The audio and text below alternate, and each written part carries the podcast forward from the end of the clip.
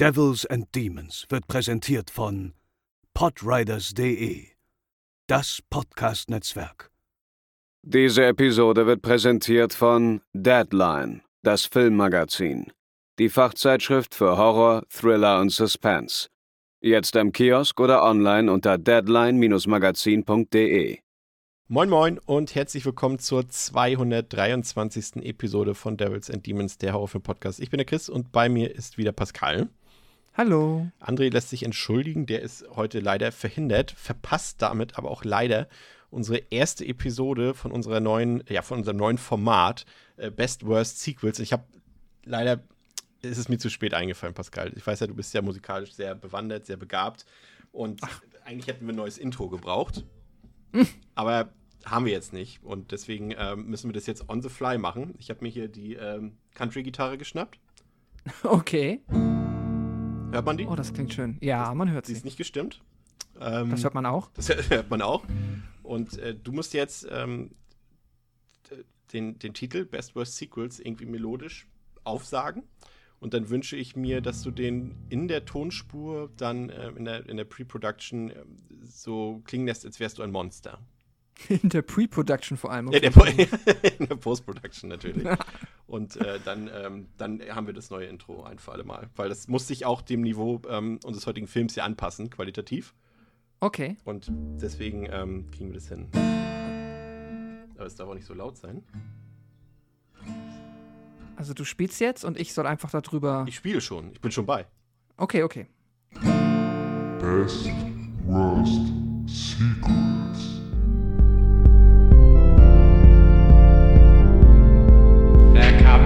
Get you, Barbara. They're coming for you. Ja, ähm, dann äh, äh, nochmal ein herzlich willkommen äh, zu unserer ersten Episode von Best Worst Sequels. Das ist unser neues Format und in diesem Format ähm, äh, besprechen wir Filme, die, oder Sequels besser gesagt, zu Filmen, hauptsächlich zu Filmen, die wir hier schon besprochen haben, bei denen wir aber aus diversen Gründen ähm, auf die Besprechung zu den Sequels oder zu dem Sequel verzichtet haben. Und da gab es dann schon ganz oft von euch auch ein paar, paar Einsendungen, also jetzt nicht per Brief, aber per E-Mail und äh, macht ihr nicht auch den und warum habt ihr da nicht die Fortsetzung besprochen? Manchmal haben wir sie auch vergessen einfach oder wenn wir Remakes vergessen und so weiter. Und dafür ist genau dieses Format da, dass wir uns diese Filme nochmal gezielt rauspicken, weil wir auch glauben, und das trifft ja auch unseren, auf unseren heutigen Film zu, Pascal, dass sie es einfach wert sind. Ne? Ja, definitiv. Also besprochen zu werden, ich denke, da ist definitiv Potenzial. Das sind sie es wert. Ob es jetzt auch, äh, vielleicht auch gerade in dem Fall wert ist, den Film an einem schönen Abend äh, in den DVD- oder Blu-ray-Player einzulegen, muss dann jeder für sich entscheiden. Ich dachte auch gerade, du gehst in eine andere Richtung, an einem schönen Abend zu besprechen und draußen scheint gerade die Sonne, man könnte schön spazieren gehen und wir setzen uns stattdessen vor die Mikros. Äh, auch eine Option. Ähm, mich treiben gerade äh, die 70er Jahre ein bisschen um, vor allem äh, musikalisch. Ist das auch, auch was, womit du was anfangen kannst? Ja, grundsätzlich auf jeden Fall habe so ein bisschen irgendwie, ich weiß gar nicht mehr, wie ich drauf gekommen bin. Ich jetzt weiß ich wieder, wie ich drauf gekommen bin. Und zwar ähm, ist eines meiner, äh, ist ja auch jetzt kein, kein unbekanntes Lied, aber eines meiner Lieblingslieder aus den 70ern. Ist es überhaupt aus den 70ern? Es müsste sogar aus den Ende der 60er, glaube ich, sein. 67 oder 68, genau. Ähm, deswegen meinte ich eigentlich auch die 60er und die 70er. Und zwar von Jefferson Airplane, Somebody to Love. Das kennst du bestimmt auch, ne? Ja. Da gab es ja auch, glaube ich, mal irgendwie mal so ein, so ein Techno, so eine Techno-Version von irgendwann in den 2000 und so weiter.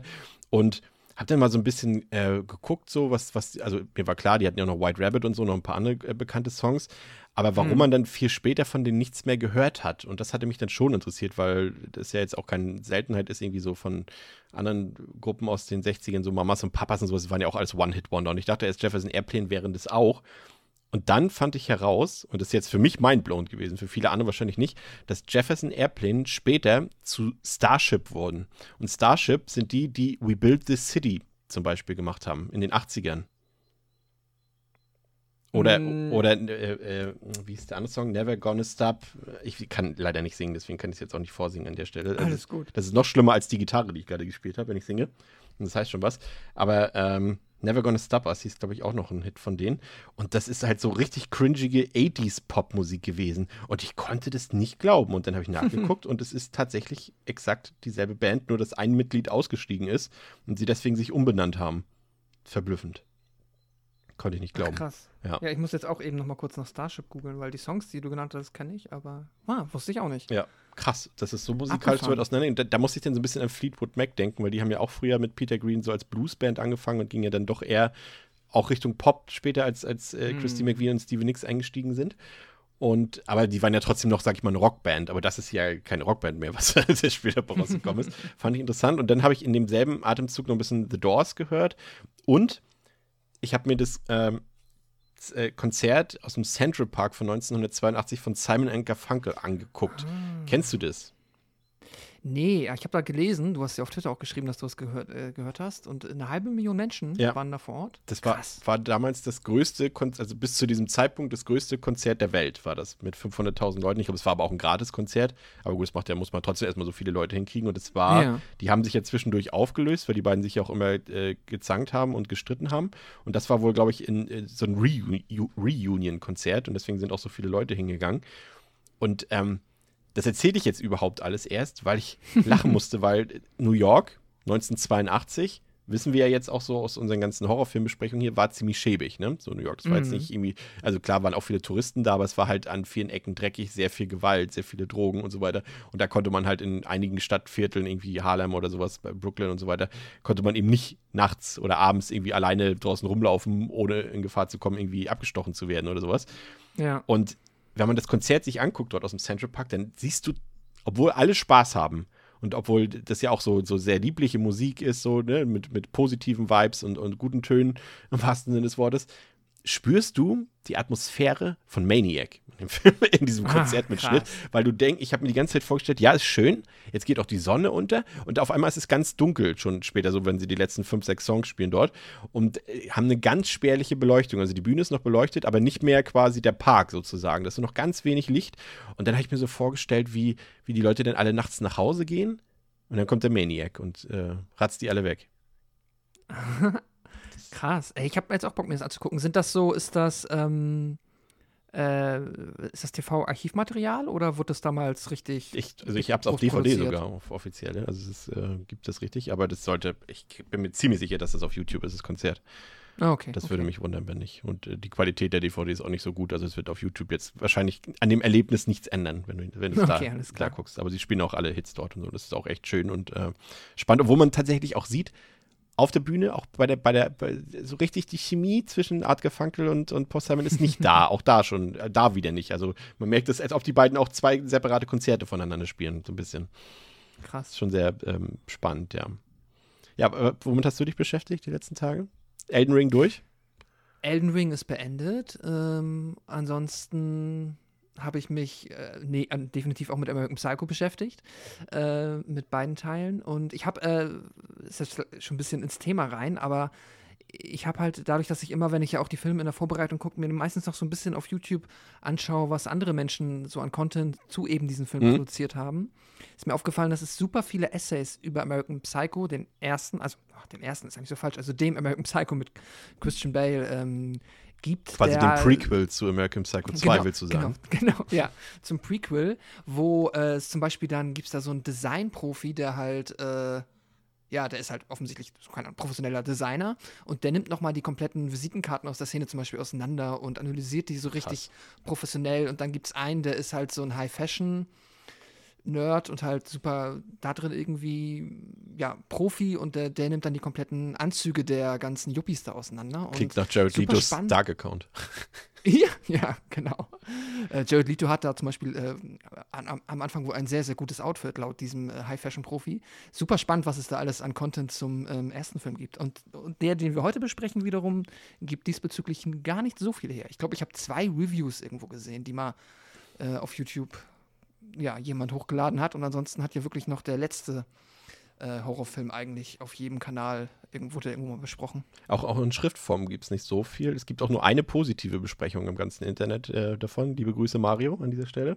Äh, Ich habe noch, ich, ich glaube, das war nicht Mario, so eine Blu-ray-Besprechung irgendwo gefunden, wo der auch erschreckend gelobt wurde. Aber ich glaube, da, das, das las ich sowieso einer dieser Blogbeiträge, wenn jemand offensichtlich ein Werbeexemplar bekommen hat und sich genötigt fühlt, um weitere zu bekommen, den Film ein bisschen ausgewogener zu sein, als er es vielleicht verdient hätte. Der, du hast ja gesagt, du hast den ersten Teil jetzt nochmal geguckt. Äh, Ich bin ja ein bisschen erstaunt, dass der Film in der, in der aktuellen Popkultur auch wieder so eine große Rolle spielt, wenn man so in, in diversen Reddits oder Foren und so guckt. Das bestehen ja irgendwie gefühlt irgendwie, also ist jetzt ein bisschen übertrieben, aber 70 Prozent aller, aller Memes, aller GIFs und so weiter ist irgendwie immer alles American Psycho Patrick Bateman äh, Material.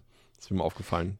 Ja, das ist, glaube ich, mit ein Grund, also beziehungsweise ein Grund, warum das so ist, ist ja, dass jetzt halt auch, also einerseits gibt es die, die das ernsthaft feiern und dann die, die daraus halt diese Meme-Kultur bauen, ist ja diese ganze Hustle-Culture, weißt du? Also dieses, äh, quasi dieses vermimifizierte, wir sind 80er Jahre Mhm. Wall Street Banker und sind quasi 16 Stunden oder eigentlich 20 Stunden am Tag auf Koks, vier Stunden schlafen und den ganzen Tag nur hustlen, hustlen, hustlen, ist ja so ein bisschen das, was jetzt über diesen neumodischen Entrepreneur Bumsi halt äh, auch populär getrieben wurde, wird dann natürlich auf der Meme-Seite komplett ad absurdum geführt und ich folge auch so ein paar von diesen Accounts auf ähm, Instagram, also die halt immer so Meme-Entrepreneur-Tipps einem geben, was halt kompletter Quatsch ist. Und da hast du dann halt auch immer, ja, quasi das Stock-Footage ist halt in, keine Ahnung, fünf von zehn Fällen ist es dann halt irgendein Christian Bale, Patrick Bateman, American Psycho, weil der halt einfach so mimig ist auch der Film, die ganzen Christian Bale-Stills, wie er dann halt ja, entweder an diesem riesigen Telefon hängt oder jetzt ja auch immer dieses Meme, wenn er, ähm, wenn er so sch- stoisch geradeaus durchs Büro geht mit seinen äh, lustigen Walkman-Kopfhörern auf. Das ist halt so memeable, Ja. dass ähm, der Film ist, ja, popkulturell diesbezüglich immer noch maximal relevant. Jetzt ist es nun mal so, dass es ein.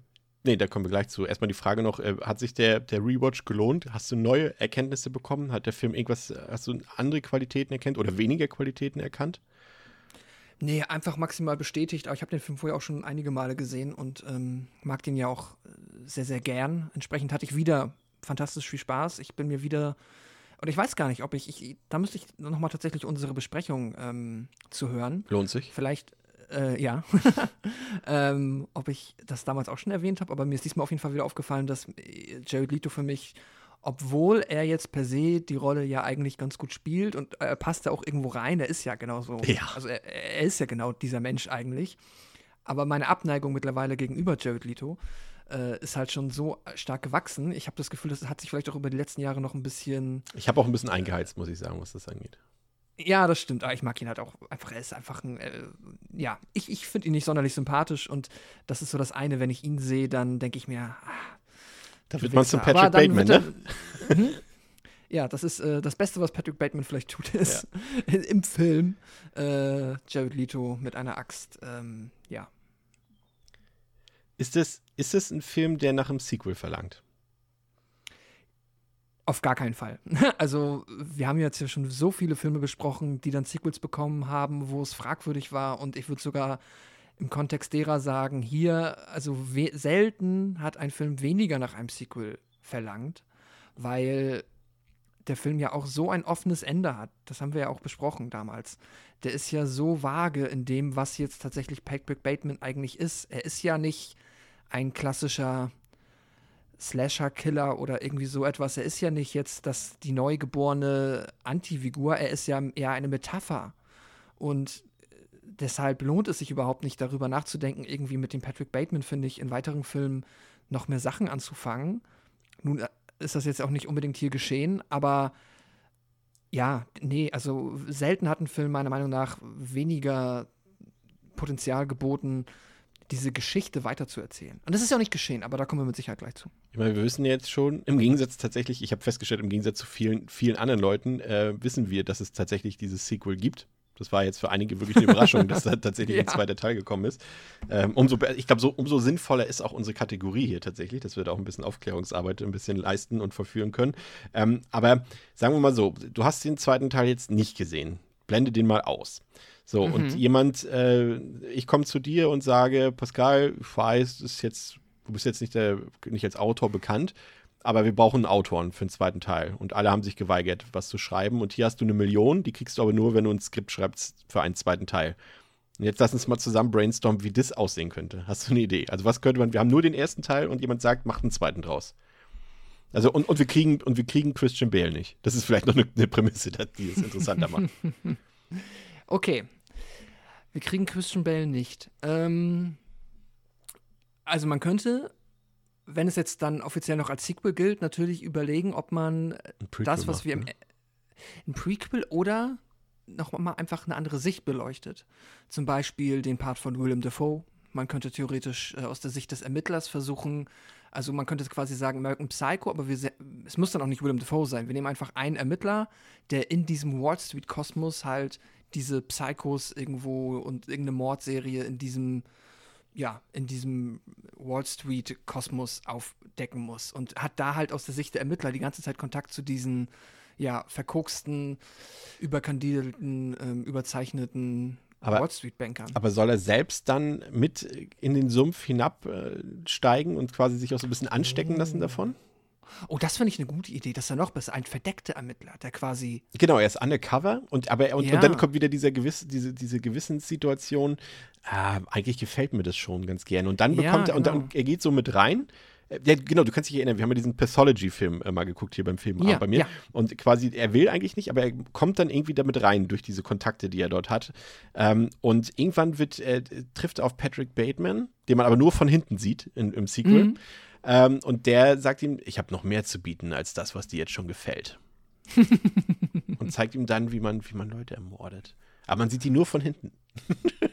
Das ist gut. Und dann, oder ja, und dann fahren sie beide irgendwie zusammen Auto, aber du siehst immer nur quasi wie in so einem Noir-Film halt schwarz die ähm, Silhouette von Bateman, wie er am Steuer sitzt und er sitzt auf dem Beifahrersitz und dann läuft halt die ganze Zeit halt 80er Jahre Popmusik und dann hast du diese Bateman-Monologe, wie er dann wieder erklärt, warum äh, hier die können wir auch Song verwerten aus dem ersten Teil. Wir nehmen dieselben Ja. einfach. Genau, das ist, äh, dann läuft da wieder äh, Phil Collins oder Genesis ähm, oder Whit Whitney Houston. Aber weil oder wir kein, keine Kohle mehr für die Lizenz haben in, in schlechten Coverversionen. Ja, genau. Das ist irgendwie pa Fantastisch. äh, Punkos Pop. Von, so, Ja. irgendwie von so, von so einer, nehmen wir uns dann ein paar Versionen. Genau. Und, und äh, ah, aber gut, aber wir müssen natürlich irgendwie das Ende vom ersten Teil irgendwie mit reinkriegen, weil der kann ja nicht einfach sa- sagen, hallo, ich bin Patrick Bateman und es geht einfach wieder von vorne los. Ah, ja, parallel, stimmt. Ja, doch, genau, so wie wir es gesagt haben. Das muss parallel ablaufen zum ersten Teil. Er hat noch mehr Morde begangen, die wir nicht gesehen haben im ersten Teil. Aber ja, gut, aber dann die Rolle von Willem Dafoe macht dann wieder keinen Sinn. Es sei denn, der weiß nicht, dass es noch einen Undercover-Ermittler gibt, der parallel ermittelt. Hm. Ja, oder du merkst halt einfach, dass das viel noch ganz andere Ausmaße hat und dass da noch viel mehr Leute involviert sind. Aber wiederum, ne, der erste, man weiß ja auch gar nicht, ob es im ersten wirklich, also ob Patrick Bateman das am Ende wirklich gemacht hat. Und es genauso könnte es ja dann auch sein, dass Willem Dafoe quasi in diesem Strudel ist, in dem er dann auch einfach aus der Ermittlersicht reingezogen wird und auf einmal anfängt, Dinge zu sehen oder zu glauben, die sich dann später widersprechen. Und dann hast du am Ende wieder vielleicht so ein offenes Ende. Nur, äh, ja, Das Schöne ist ja, dass das tatsächliche Sequel ähm, jetzt also sogar einen Teil von unseren Ideen aufgreift, nämlich dass Patrick Bateman noch mehr Morde begangen hat, die im ersten Teil nicht zu sehen waren. Also so verkehrt ist es gar nicht. Also ich glaube, das wäre jetzt schon ähm, besser gewesen als das, was wir jetzt tatsächlich besprechen werden heute, nämlich äh, den Film American Psycho 2, 2, ähm, All American Girl aus dem Jahre 2002 und der hat den Untertitel Angrier, Deadlier, Sexier. Und äh, wir können jetzt schon mal bestätigen, nichts davon trifft auf diesen Film zu. Der hat auf Letterboxd eine Durchschnittswertung von 1,5 von 5, äh, auf der IMDb 3,8 von 10. Da war man etwas gnädiger, der ist freigegeben ab 16 Jahren. Und ausnahmsweise gibt es heute mal keine, äh, ja, keine Hürde, den zu kaufen, außer die, die Geschmackshürde. Die ist sehr groß in dem Fall. Ähm, aber man kann äh, die Blu-ray-Disc ganz normal ähm, überall kaufen, wo es äh, Filme gibt. Ähm, und der Film läuft, ich selber mal auf die Verpackung gucken, 88 Minuten und Regie geführt hat Morgan J. Freeman. Ähm, und der war tatsächlich mal so ein bisschen so ein angesagter Independent-Regisseur. Also der hat einen Film gedreht namens Hurricane Streets, der auch ein paar Preise auf dem Sundance Festival bekommen hat und ähm, noch einen zweiten Film, auch einen recht guten Indie-Film, den ich aber auch nicht gesehen habe. Desert Blue hat er noch gedreht. Ähm, und diese beiden Filme haben dazu geführt, dass Hollywood so ein bisschen auf ihn aufmerksam wurde und er sollte sich dann erstmal äh, ja, einarbeiten in das Ganze und wurde deshalb mit dieser Arbeit hier beschäftigt. Aber dass das nicht so einfach war, das äh, werden wir gleich herausfinden, nachdem Pascal uns die Inhaltsangabe des Verleihs vorgelesen hat. Und die hat es heute in sich, habe ich gehört. Ja, das ist von der Blu-ray von Kochfilm und die geht wie folgt. Die beinahe tödlich verlaufende Begegnung mit dem Urpsycho Patrick Bateman hat die junge Rachel Newman nachhaltig geprägt. Fasziniert von Mördern und deren Taten will sie an der Universität bei Ex-Agent Starkman alles dafür tun, um FBI-Profilerin zu werden. Ein Ziel, für das sie bald schon in die Fußstapfen ihrer Forschungsobjekte tritt und vom Opfer zur atemberaubend schönen Täterin wird. Wütender, tödlicher und sehr viel attraktiver. Bereits 2002 durfte die Sexiest Woman Alive, Mila Kunis, in die Fußstapfen des legendären American Psycho treten und nicht nur ihrem Mentor William Shatner, bekannt aus Raumschiff Enterprise, den Kopf verdrehen. In einem Sequel, das auf mörderische Frauenpower setzt und trotz vergleichsweise wenige Anknüpfungspunkte an das große Original vor allem eines macht: jede Menge Spaß. Es ist so gelogen. Es ist so gelogen. Also aus der eine Satz, der nicht gelogen ist, oder wahrscheinlich äh, ja, ist der, dass äh, es vergleichsweise wenige Anknüpfungspunkte gibt. so beiläufig erwähnt, damit ihr euch ja nicht wundert. Ja, Es ist- damit niemand irgendwie den Film zurückgeben kann. Es ist faszinierend. Auch das Cover ist auch, auch großartig mit dieser Sense. Obwohl, die Sense, hat sie Sense benutzt? Nicht, dass ich mich erinnern würde, Nee. zumindest. Das ist äh, absurd. Eigentlich, sie sollte ein Kondom in der Hand halten. Kommen wir später zu. Ja, das, da ist auch irgendwas, was sie auf ihrer Brust hat. Das, Ähm, sieht, das ist aber kein, nicht der Schatten dieser Sichel. Das sieht aus wie so ein Brenneisen, was da auf, auf ihrer Brust aufliegt, auf ihrem Oberkörper, da unter dem Hals. nee, ich glaube, das ist eine Kette oder so ein Anhänger. Ach so. Ach so, sie trägt ja auch diese Kette von, von dem einen Opfer da, ne? Ja, bei dir ist das wiederum nicht. Nee. Das ist eine Silberkette. Aber ja. Das ist ja auch gar sowas. nicht Mila Kunis aus dem Film, ne? Glaube ich. Da sieht sie Auf auch nicht so Cover? aus irgendwie. Sehr seltsam. Naja. Ja, ähm, äh, der Hintergrund ist der, wir sind ja jetzt in den frühen 2000ern und äh, das war auch so ein bisschen die Zeit, in der der DVD-Boom so richtig losging. Also quasi, es war ja quasi das neue Medium auf dem Markt und jetzt äh, nicht mehr zurückspulen und jetzt können wir endlich hier zack Disk einlegen und alles ist super modern. Die Bildqualität kann man sich heute gar nicht mehr vorstellen, ist, ist auf einmal richtig gut und äh, der Sound ist top und das ist quasi fast wie im Kino, nur für zu Hause, ne? Und wie gesagt, kein Zurückspulen mehr. Und das ist jetzt auch alles ein bisschen günstiger. Äh, kann jeder, obwohl die ersten DVDs waren auch recht teuer. Das haben wir auch, glaube ich, schon öfter festgestellt hier. Ähm, und das war eben die Zeit, in der man sich gesagt hat in Hollywood, ähm, dass man sich Titel bekannter Filme schnappen kann und einfach Fortsetzungen drehen kann, die eben direkt auf DVD erscheinen eben und wo die Leute auch sagen, okay, das haben wir vielleicht nicht gebraucht, aber gibt's eben und die sich dann nur aufgrund des Titels verkaufen. Also es gibt ja zum Beispiel auch, und jetzt bitte nicht erschrecken, liebe Leute, falls ihr nicht wusstet, dass es Sequels gibt zu dem Film. Es gibt eine Fortsetzung zu Donnie Darko tatsächlich. Ähm, S-Darko heißt die. Es gibt eine Hollow Man 2 zum Beispiel, Starship Troopers 2 und 3, Mimic 2 und 3 oder Eiskalte Engel 2, 3, 4? Nee, 2 und 3. Oder The Skulls 2 und 3 oder Wild Things 2, 3 und 4. So eine Filme. Da hat man einfach den Namen genommen und hat gedacht, okay, das wird sich schon verkaufen. Und dafür hat man dann halt größtenteils ähm, in irgendwelchen Schubladen gesucht nach Drehbüchern, die halt nie verfilmt wurden und die vielleicht auch hätten nie verfilmt werden sollen, wie in unserem Fall heute.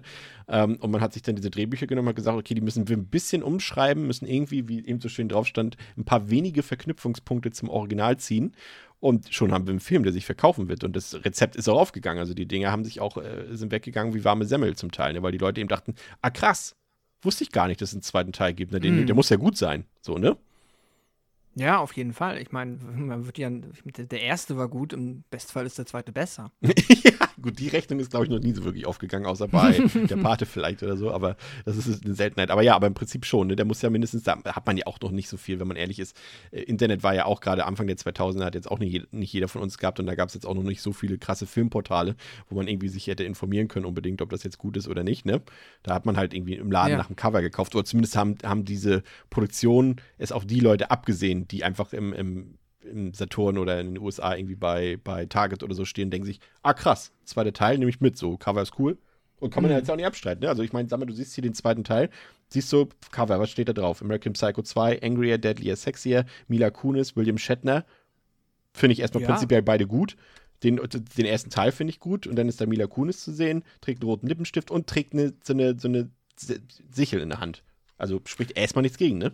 Absolut. Und äh, ich, der ist ja vom Cast theoretisch nur noch besser gealtert. äh, Von ähm, dem Bekanntheitsgrad von Ja. Mila Kunis zum Beispiel alleine. Und wenn man dann auch noch, äh, wenn dann auch noch äh, jemand au- darauf reinfällt und denkt, dass der echte Morgan, also Morgan Freeman, Morgan Freeman, den gedreht hat, äh, dann noch mehr Gründe, den Film zu kaufen. Immerhin haben sie das nicht gemacht, dass sie irgendwie ihn aus, äh, dass sie Morgan Freeman aufs Cover geschrieben haben, ohne J auch noch. Das haben sie Nee, das, das wäre doch tatsächlich, das wäre da wäre eine Klage wär gekommen, glaube ich. Ja, ich glaube auch. Weil selbst die Leute, die tatsächlich daran teilgenommen haben, die schämen sich ja auch äh, für diesen Film. Und äh, hier war es so, dass, ähm, dass das Originaldrehbuch äh, The Girl Who Wouldn't Die ähm, gelautet hat. Und es wurde geschrieben von Karen Gregg. Und ähm, das war erstmal ein ganz normaler Psychothriller, würde ich mal sagen. Mit, äh, ja, ob der nun Erotiktendenzen hatte, weiß ich nicht. Ähm, aber diese ganzen Anspielungen, die wir dann ähm, gleich noch ein bisschen besprechen werden, also diese ganzen, diese wenigen Anspielungen auf Patrick Bateman und das Ganze, das sind ja auch nur ganz wenige Sachen in dem Film, die wurden halt erst später dazu geschrieben. Und teilweise, ähm, da, da widersprechen sich auch so ein bisschen die Aussagen, weil es wirkte so, als ob der Film auch erst gedreht wurde danach und man auch erst nach dem Dreh gesagt hat, das wird jetzt so ein American Psycho 2, weil das äh, klang so ein bisschen so, als ähm, hat- Mina Kunis hat das, glaube ich, so gesagt, dass es erst im, im, im, im Editing sozusagen, in der Post-Production vieles geändert wurde. Sie musste, glaube ich, auch nochmal ins Tonstudio und ein paar Sachen neu einsprechen und sowas. Ähm, ich glaube, das war auch erst nach dem Dreh der Fall.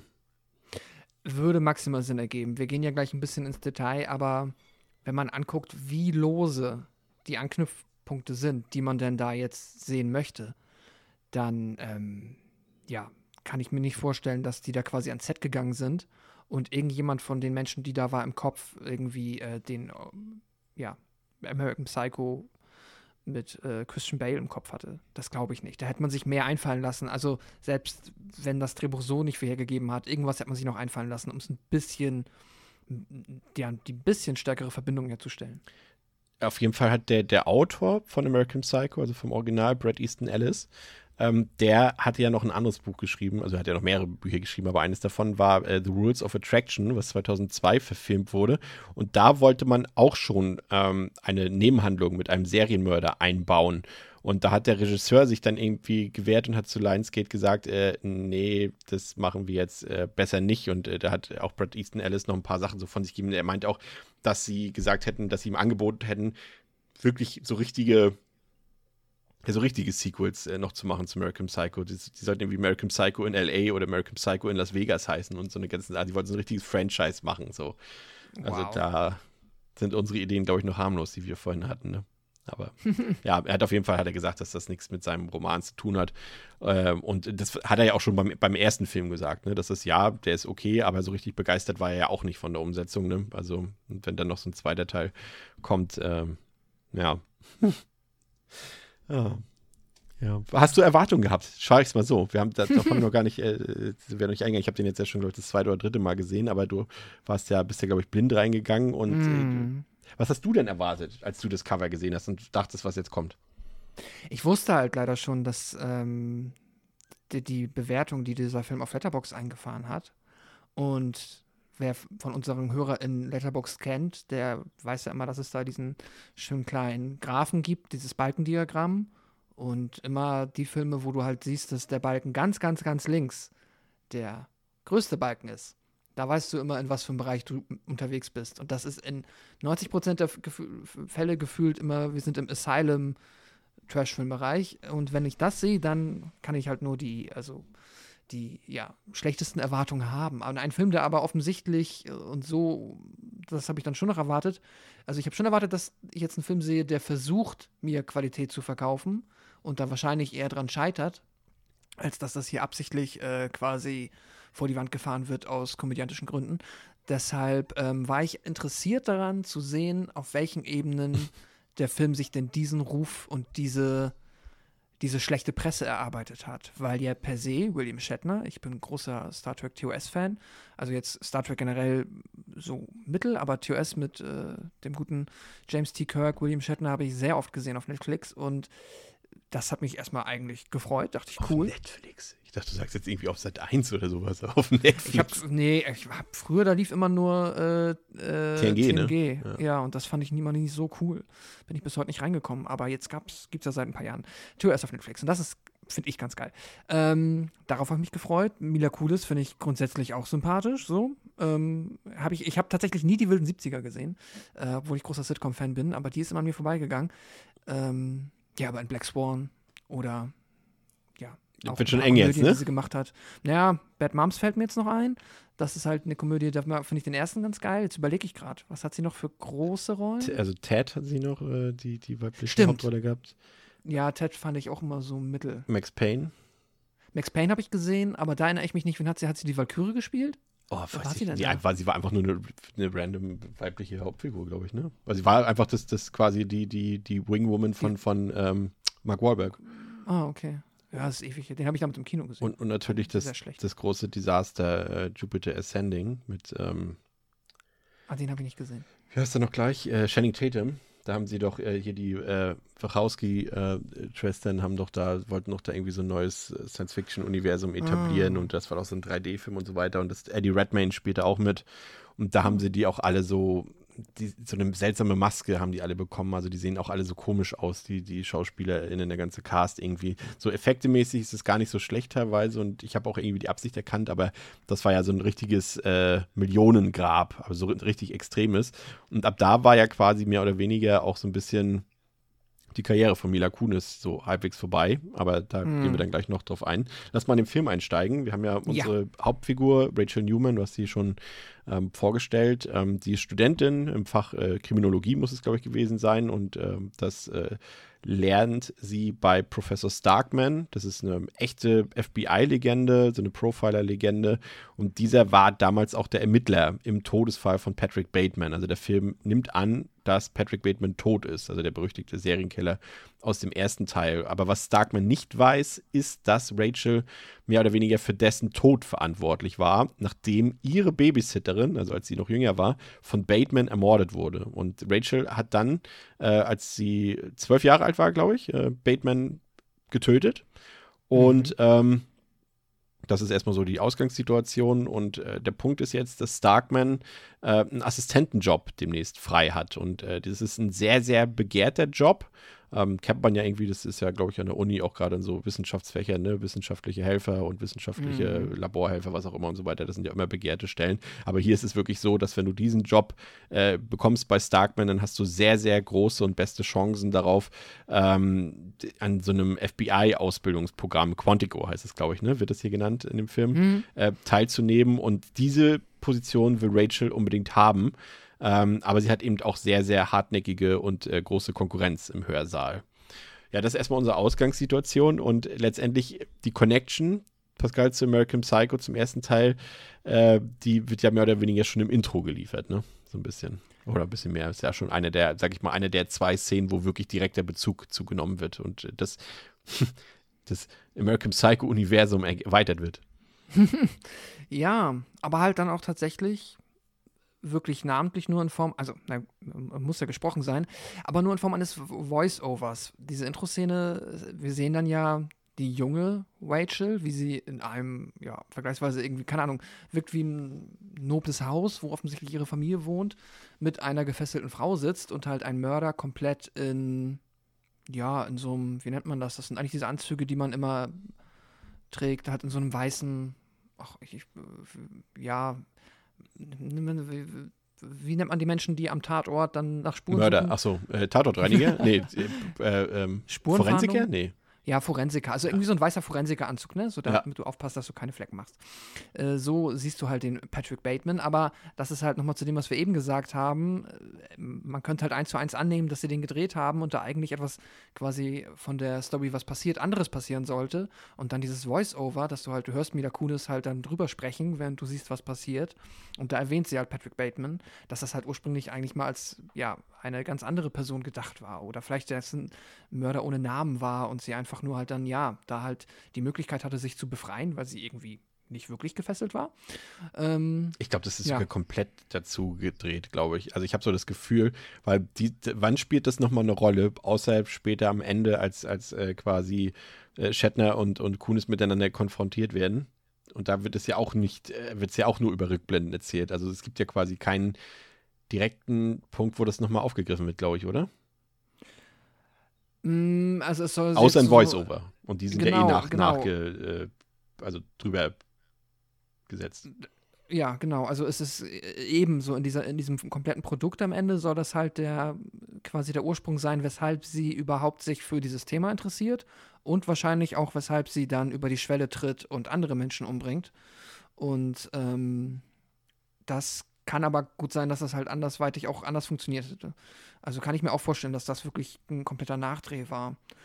Ähm, auch das Casting, also ich, wenn man den Film im Original guckt, ich kann es auf der einen Seite nicht empfehlen, auf der anderen Seite schon, weil es ganz witzig ist, weil es wirklich schlecht ist. Also es wirkt doch so, als wäre das quasi, äh, ja, Frau Kunis, wir müssen hier irgendwie nochmal in zehn Minuten komplett das neu einsprechen. Können Sie mir bitte ganz schnell dieses, diesen Zettel hier vorlesen? Weil es, äh, es, es, es klingt im Original einfach so, als hätten wir hier, als wird quasi Mila Kunis aber mit 16 aus ihrem Tagebuch vorlesen und das wäre eigentlich irgendwie eine Highschool-Komödie, weil sie halt null diesen Ton trifft, dieses Dramatische zu beschreiben, was wir sehen.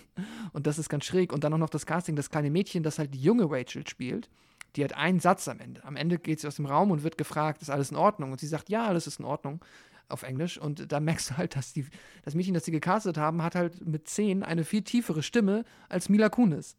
Die halt permanent dazwischen und davor halt spricht. Und dann merkst du schon, dass es überhaupt nicht zusammenpasst.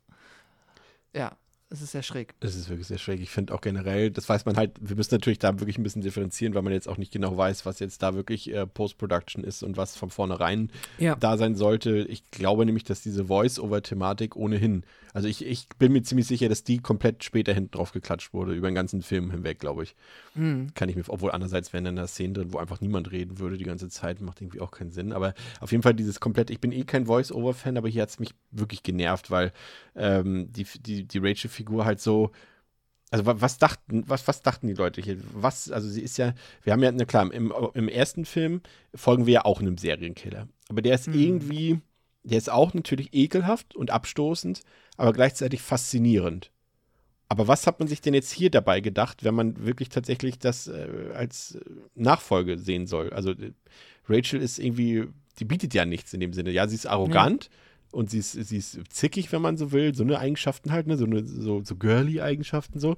Aber äh, sie hat ja keine interessanten Sachen, ne? Bei, bei Bateman ist ja so, dass er nach außen hin ähm, eben diesen, diesen, ja, wie sagt man, diesen Saubermann spielt und bei ihm ist alles so, er ist ja auch Mhm. von seinem Typ, er weiß dann, er benutzt die ganzen Beauty-Produkte und sowas alles und dann ist er der eiskalte Mörder und lässt das alles raus. Aber äh, sowas hat ja hier Mila Kunis nicht zugeschrieben bekommen. Also es sei denn, es war die Absicht, oh, sie ist das niedliche, die niedliche junge Frau und tatsächlich ist sie aber eine Mörderin. Wer hätte das gedacht? Das ist vielleicht die Absicht, ich weiß nicht. Ja, aber das bietet hier halt auch irgendwie so null Fläche dafür, diese Figur interessant zu gestalten. Das ist nämlich genau das, was du sagst. Es ist ja halt im Original und das ist nämlich, denke ich, auch der Punkt, warum sie jetzt hier auf die Idee gekommen sind, wenn wir schon das American Psycho 2 nennen, auch nochmal mit diesen Voice-Overs in der Form zu arbeiten, weil das ist ja auch ein Stilmittel, das im ersten maßgeblich Ja. ist. Wir hören ja die meiste Zeit Christian Bale quasi aus dem Off sprechen, während wir ihn seine Routinen erleben sehen, besonders am Anfang. Und das funktioniert fantastisch für den, ähm, ich, ja, sagen wir mal weiter, ersten Teil, weil äh, wir halt einfach dadurch einen anderen Blick darauf bekommen, wie er sich selber wahrnimmt und wie selber er schon von sich weiß, dass er nur noch so eine Art Fassade, also quasi nach außen hin die Fassade eines Menschen aufrechterhält, der halt äh, maximal ähm, ja, konform ist und versucht einfach reinzupassen in die Umgebung. Und das ist halt cool, weil dadurch ähm, ja, bekommen wir einen krassen Mehrwert und lernen mehr über die Figur und diese Metapher des Patrick Bateman in diesem Universum kennen. Das ist klasse. Plus, Christian Bale kann da halt auch dann nochmal seine schauspielerischen Qualitäten unter Beweis stellen, indem er halt einen wirklich mit manchen Momenten, e- egal wie trivial und egal eigentlich die Monologe sind, die er da führt, trotzdem dieses entrückte, entmenschlichte ähm, irgendwie einem ins Ohr zaubert, dass einem dann wieder so eine Gänsehaut über den Rücken laufen lässt. Das ist halt klasse. Und ich will jetzt auch gar nicht behaupten, dass Mila Kunis dazu nicht in der Lage wäre, aber offensichtlich im Rahmen dieser Produktion hat sie das hier nicht gemacht. Das ist halt, ähm, es ist anstrengend zuzuhören, wenn sie spricht. Es ist auch das leider, was sie spricht, ist so trivial und nichtssagend, dass es einen auch meistens langweilt und die Figur an sich hat halt nicht dieses interessante, metaphernhafte. Sie ist einfach wirklich nur, sie ist halt eine Person, die ja offensichtlich ein Psychopath sein soll. Also sie hat dann diese psychopathischen Charakteristiken im Sinne von, ja, sie kann irgendwie in der Umgebung sich darstellen wie eine normale Person und nicht weiter auffallen und dann gleichzeitig ganz schlimme Dinge tun, ohne dass es sie scheinbar groß juckt. Also so diese Psychopathen-Charakteristiken hat sie. Aber das ist dann halt auch nicht irgendwie interessant inszeniert, sodass du denkst, ah, okay, cool, wir bekommen jetzt über diese Voice-Overs einen krassen Einblick, warum so etwas so sein kann. Sondern sie hat eigentlich immer nur so diese edgy Momente. Also sie spricht die ganze Zeit nur davon, dass halt, ähm, ja, sie irgendwie viel zu cool ist hier für alle und die anderen Kids an der Uni sind auch nur so, so Versager. Und dann gibt's, erinnerst du dich an diese super seltsame Szene, wenn sie dann irgendwie aus der Uni rauskommt und dann ist da so, sind da so zwei Rowdies, die die Frisbee auf sie werfen und sie fängt die Frisbee und wirft sie cool unterm Rücken zurück. Ja. Alles nur Versager hier. Und ich denke mir so, hä? Was war das? Was soll das? das zu, zu, diesem Zeitpunkt ist der Film, geht der Film auch so ganz klar in eine Richtung. Und ich weiß auch genau, in welche Richtung der Film eigentlich gehen wollte, weil es war halt auch so die Zeit, mhm. äh, sowas wie, wie Jawbreaker oder, oder Eiskalte Engel und sowas. So dieses, dieses ähm, Teenie- Thriller-mäßige so oder ja. Skulls und sowas. In diese Richtung bin ich mir ganz sicher, wollte der Film eigentlich gehen. Also das wirkt auch so, weil da läuft ja auch, ähm, auch so, so, so Teenager-Rock, College-Rock, Highschool-Rock mhm. läuft da auch die ganze Zeit so am Anfang des Films immer noch so auf den ersten Szenen drauf, ne? So, und ähm, da, ganz klar, auch diese Szene lässt darauf schließen, dass das so in diese Richtung eigentlich gehen sollte. Also, aber da hat man sich dann umentschieden, ja. Ja, ich finde auch, muss auch sagen, ich finde auch Mila Kunis ist wirklich auch eine Enttäuschung in dem Film. Also, das weiß ich auch selbst, das ist das Gute, deswegen kann ich es auch sagen. Also, ich kann es auch so sagen, aber äh, deswegen kann ich es nochmal mit Recht sagen. Ähm, und, und, man muss ja, also insofern, also du hast recht, sie ist danach natürlich noch ein größerer Star geworden, aber sie war halt zumindest in den USA zu dem Zeitpunkt eigentlich auch schon ziemlicher, ja, Megastar ist vielleicht jetzt übertrieben, aber schon ein Star, weil die wilden 70er halt schon sehr beliebt waren in den USA. Bei uns liefen, obwohl bei uns liefen die auch samstags, nachmittags im RTL-Programm. Ich habe die auch sehr gerne geguckt, gucke die heute noch gerne. Ich, also solltest du tatsächlich unbedingt nachholen. Ich glaube, das ist mhm. genau dein Humor. Es ist halt Coming of Age meets äh, Sitcom in den 70ern. Also das äh, funktioniert. Das ist wirklich wahnsinnig witzig. Also, und ich habe schon, lache ja nun wirklich selten, aber das ist, äh, ist, ist richtig gut und dadurch war sie halt auch schon ein großer Star. Ähm, und äh, lustigerweise auch da schon mit Ashton Kutscher zusammen. Ähm, mhm. Und sie waren da sogar ein paar, in der Serie auch. Macht es halt irgendwie noch lustiger, so ein bisschen im Nachhinein. Und sie hat ja dann, wie gesagt, wir haben eben schon gesagt, hat ja dann wirklich eine etwas größere Karriere hingelegt, eben so Sachen Black Swan, weiß ich nicht sogar für Nee, für einen Oscar nominiert war sie nicht für die Nebenrolle, aber für einen Golden Globe, glaube ich sogar, wenn ich mich nicht irre. Auf jeden Fall hat sie die ja wirklich gut gespielt, die Nebenrolle in Black Swan. Ja. Ähm, und auch sonst so, sag ich mal, in Filmen, die wir halt auch gerne geguckt haben zu der Zeit, eben sowas wie Ted und sowas, äh, kann ich heute auch schon nicht mehr so ganz nachvollziehen, dass ich die mal gut fand, aber ähm, auf jeden Fall war sie Name. War auf keinen Fall ein Kassengift oder sowas, aber so, dann kam eben dieses Jupiter Ascending Ding. Ähm, und der zweite Bad Moms war es, glaube ich, der dann endgültig ihr so ein bisschen das äh, Genick gebrochen hat, im übertragenen Sinne. Ähm, und dann kam auf einmal nichts mehr. Ne? Sie hatte zwar jetzt so dieses Jahr, glaube ich, doch einen Film, oder nee, letztes Jahr einen gemacht und davor in dem Jahr auch einen, aber auch alles eher so sehr niedrig budgetierte Filme, aber so das richtige Hollywood-Ding ist weg. Aber auch, weil sie das zum Teil so will. Also es ist so ein bisschen, ein bisschen wie bei Lili Sobieski, was wir bei Joyride äh, ja auch schon erwähnt mhm. hatten, dass Schauspielern eher so ein Hobby war dass sie auch so festgestellt hat, dass sie auch in Hollywood nicht altern will. So, ne? Man weiß es ja auch, viele mhm. Schauspielerinnen werden ja ab so einem gewissen Alter mehr oder weniger auch nur noch mit komischen Rollen abgespeist oder gar nicht mehr besetzt, ne? Weil eben wissen wir ja bei Männern, ja. die Männer werden irgendwie immer attraktiver für Hollywood-Filme und die Frauen, umso älter sie werden, werden unattraktiver irgendwie geführt, weil man davon ausgeht, dass, äh, dass die Leute wegen jüngeren Frauen ins Kino gehen. Ne? Also ist ja nun mal so, dass ja. im Durchschnitt das wahrscheinlich auch so ist. Ja, ja, ich, ich glaube, sie ist ja auch, ähm, Ashton Kutscher ja jetzt auch, glaube ich, über die letzten Jahre, äh, spätestens wahrscheinlich seit er seinen ähm, Steve Jobs-Film da gedreht hat, äh, ist er sehr auch im Silicon Valley Tech-Game drin, ja. macht da so Entrepreneurkram und es, soweit ich weiß, ist sie da auch sehr involviert und ähm, ist da auch, glaube ich, viel einfach in der Industrie unterwegs und interessiert sich vielleicht auch deshalb. Genau, und die machen auch sehr Nicht viel. so sehr. Die machen auch sehr viel äh, Charity Work. Also mhm. da gibt es ja, da gibt's ja dieses, Ashton Kutscher hat ja dieses äh, glaube, so, so, eine Organisation gegründet gegen Child, äh, weiß ich gar nicht mehr, was, ja, wahrscheinlich äh, sexueller Missbrauch von Kindern sozusagen. Mhm. Und äh, dass auch quasi äh, Leute in den USA sozusagen ähm, öffentlich angeprangert werden, glaube ich, wenn ich mich nicht irre. So eine Webseite, wo dann auch Straftäter und sowas bebildert sind. Ich, kann auch sein, dass Quatsch, was ich jetzt hier, aber ich meinte, das mal irgendwo gelesen zu haben und da sind die beiden wohl auch involviert und, und Kutscher selbst ist ja, wie du schon sagst, durch seine, seine Arbeit dort in den Tech-Firmen äh, ja auch quasi kein Schauspieler mehr. Ne? Ist ja auch quasi komplett ja. aus dem Business zurück. Und die haben halt auch eine Familie gegründet mit Kindern und so weiter und so fort. Und äh, deswegen spielt das, glaube ich, nicht mehr so eine große Rolle. Also ich glaube, der die finanziellen Flops oder, oder Box-Office-Flops, an denen sie mitgewirkt hat, waren, glaube ich, nur zweitrangig für ihr Zurücktreten sozusagen in, in Hm. Hollywood, glaube ich. Ist ja dann auch nicht notwendig. Die macht dann halt, wenn sie mal Bock hat, was. Bei William Shatner frage ich mich schon eher, wie der in den Film gekommen ist. Ich meine, der war ja nie, Ja. nie jetzt, ein, ein, also ich sag mal, ein beliebter Typ schon immer, aber er war ja auch nie ein großer Schauspieler, ne? Nee, nee, er hat halt damals wie die Faust auf Auge, äh, wie die Faust aufs Auge halt auf die Rolle des äh, ja, James T. Kirks gepasst und hat das in den, aber in den 60er Jahren, muss man sich mal überlegen, wie lange das her ist. Ja, aber er hat ja die Filme Und- danach, die waren ja alle später. Ja, klar, die Filme später. Ähm, aber auch da kam ja, wann der letzte Nö, Star Trek-Film mit ihm 90er. war. Einmal hat er, ja, aber das war der, wo er äh, nur noch ein Cameo hatte, oder? War das nicht der war Übergang? Sie sind ja dann irgendwann in den Film auch zum TNG-Cast übergegangen. Genau, genau, genau. Sie haben auf den TNG-Cast gewechselt. Überlegt gerade. ei. Aber es müsste, wenn ich mich jetzt nicht ganz irre, hätte ich jetzt aber gesagt, dass das in den Anfang der In 90er, 90er. gewesen muss, aber das können wir ja ganz schnell noch Ja. on the fly nachprüfen. Ähm, der letzte müsste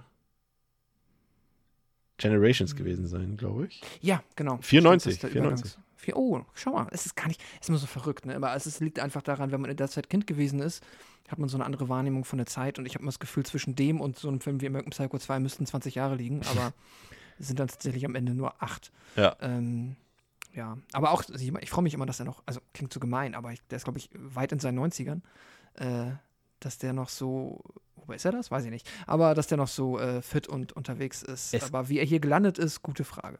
Er ist 31 geboren. Ja, dann ist er jetzt 91. 26, 91, krass. Er hat, es gibt ja, ist ja eh ein, ein krasser Typ, ne? Er hat ja auch Musik gemacht, ne, glaube ich. Äh, Mhm. diese, diese, Ja, ja, so, ja. so, so Akustik- oder Country-Nummern, sowas irgendwie in der Art.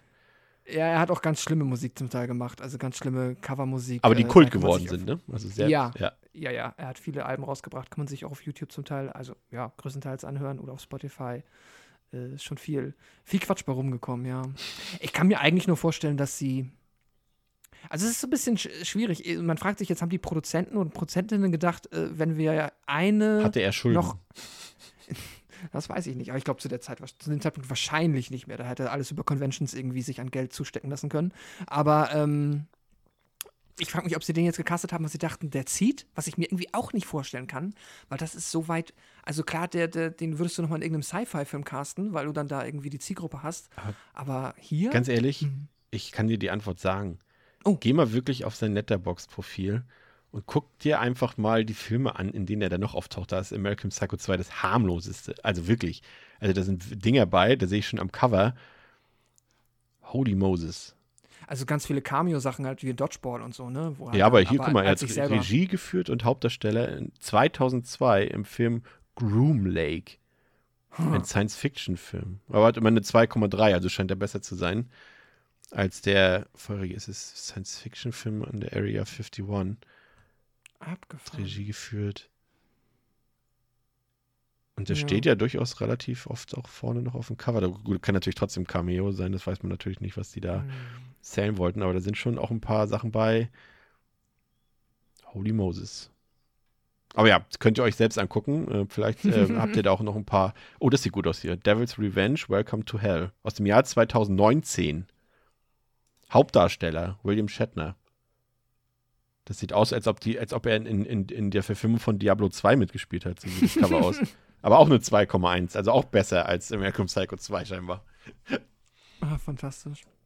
Faszinierend, ja. Also es wird, wird, wird seine Gründe äh, gegeben haben. Ja, so der Anfang, ich will nicht sagen, dass er noch irgendwas verspricht, aber der lässt zumindest irgendwie so eine, so eine, ja, so eine, er lässt noch nicht ganz vermuten, dass das in der Katastrophe endet, der Film, würde ich mal sagen. Ja, ich denke schon. Wenn du das erste Mal siehst, wie sie im Hörsaal sitzt, du hast da irgendwie zumindest einen Haufen Nebendarsteller, die dann irgendwo oder Statisten, die dann die anderen Studenten spielen. Und ja, du siehst William Shatner als Dozenten. Ich meine, ja, also dass das jetzt kein richtig guter Film mehr wird, weißt du sehr schnell. Einfach, auf, der Film sieht halt auch von der ersten Sekunde an scheiße aus. Ja.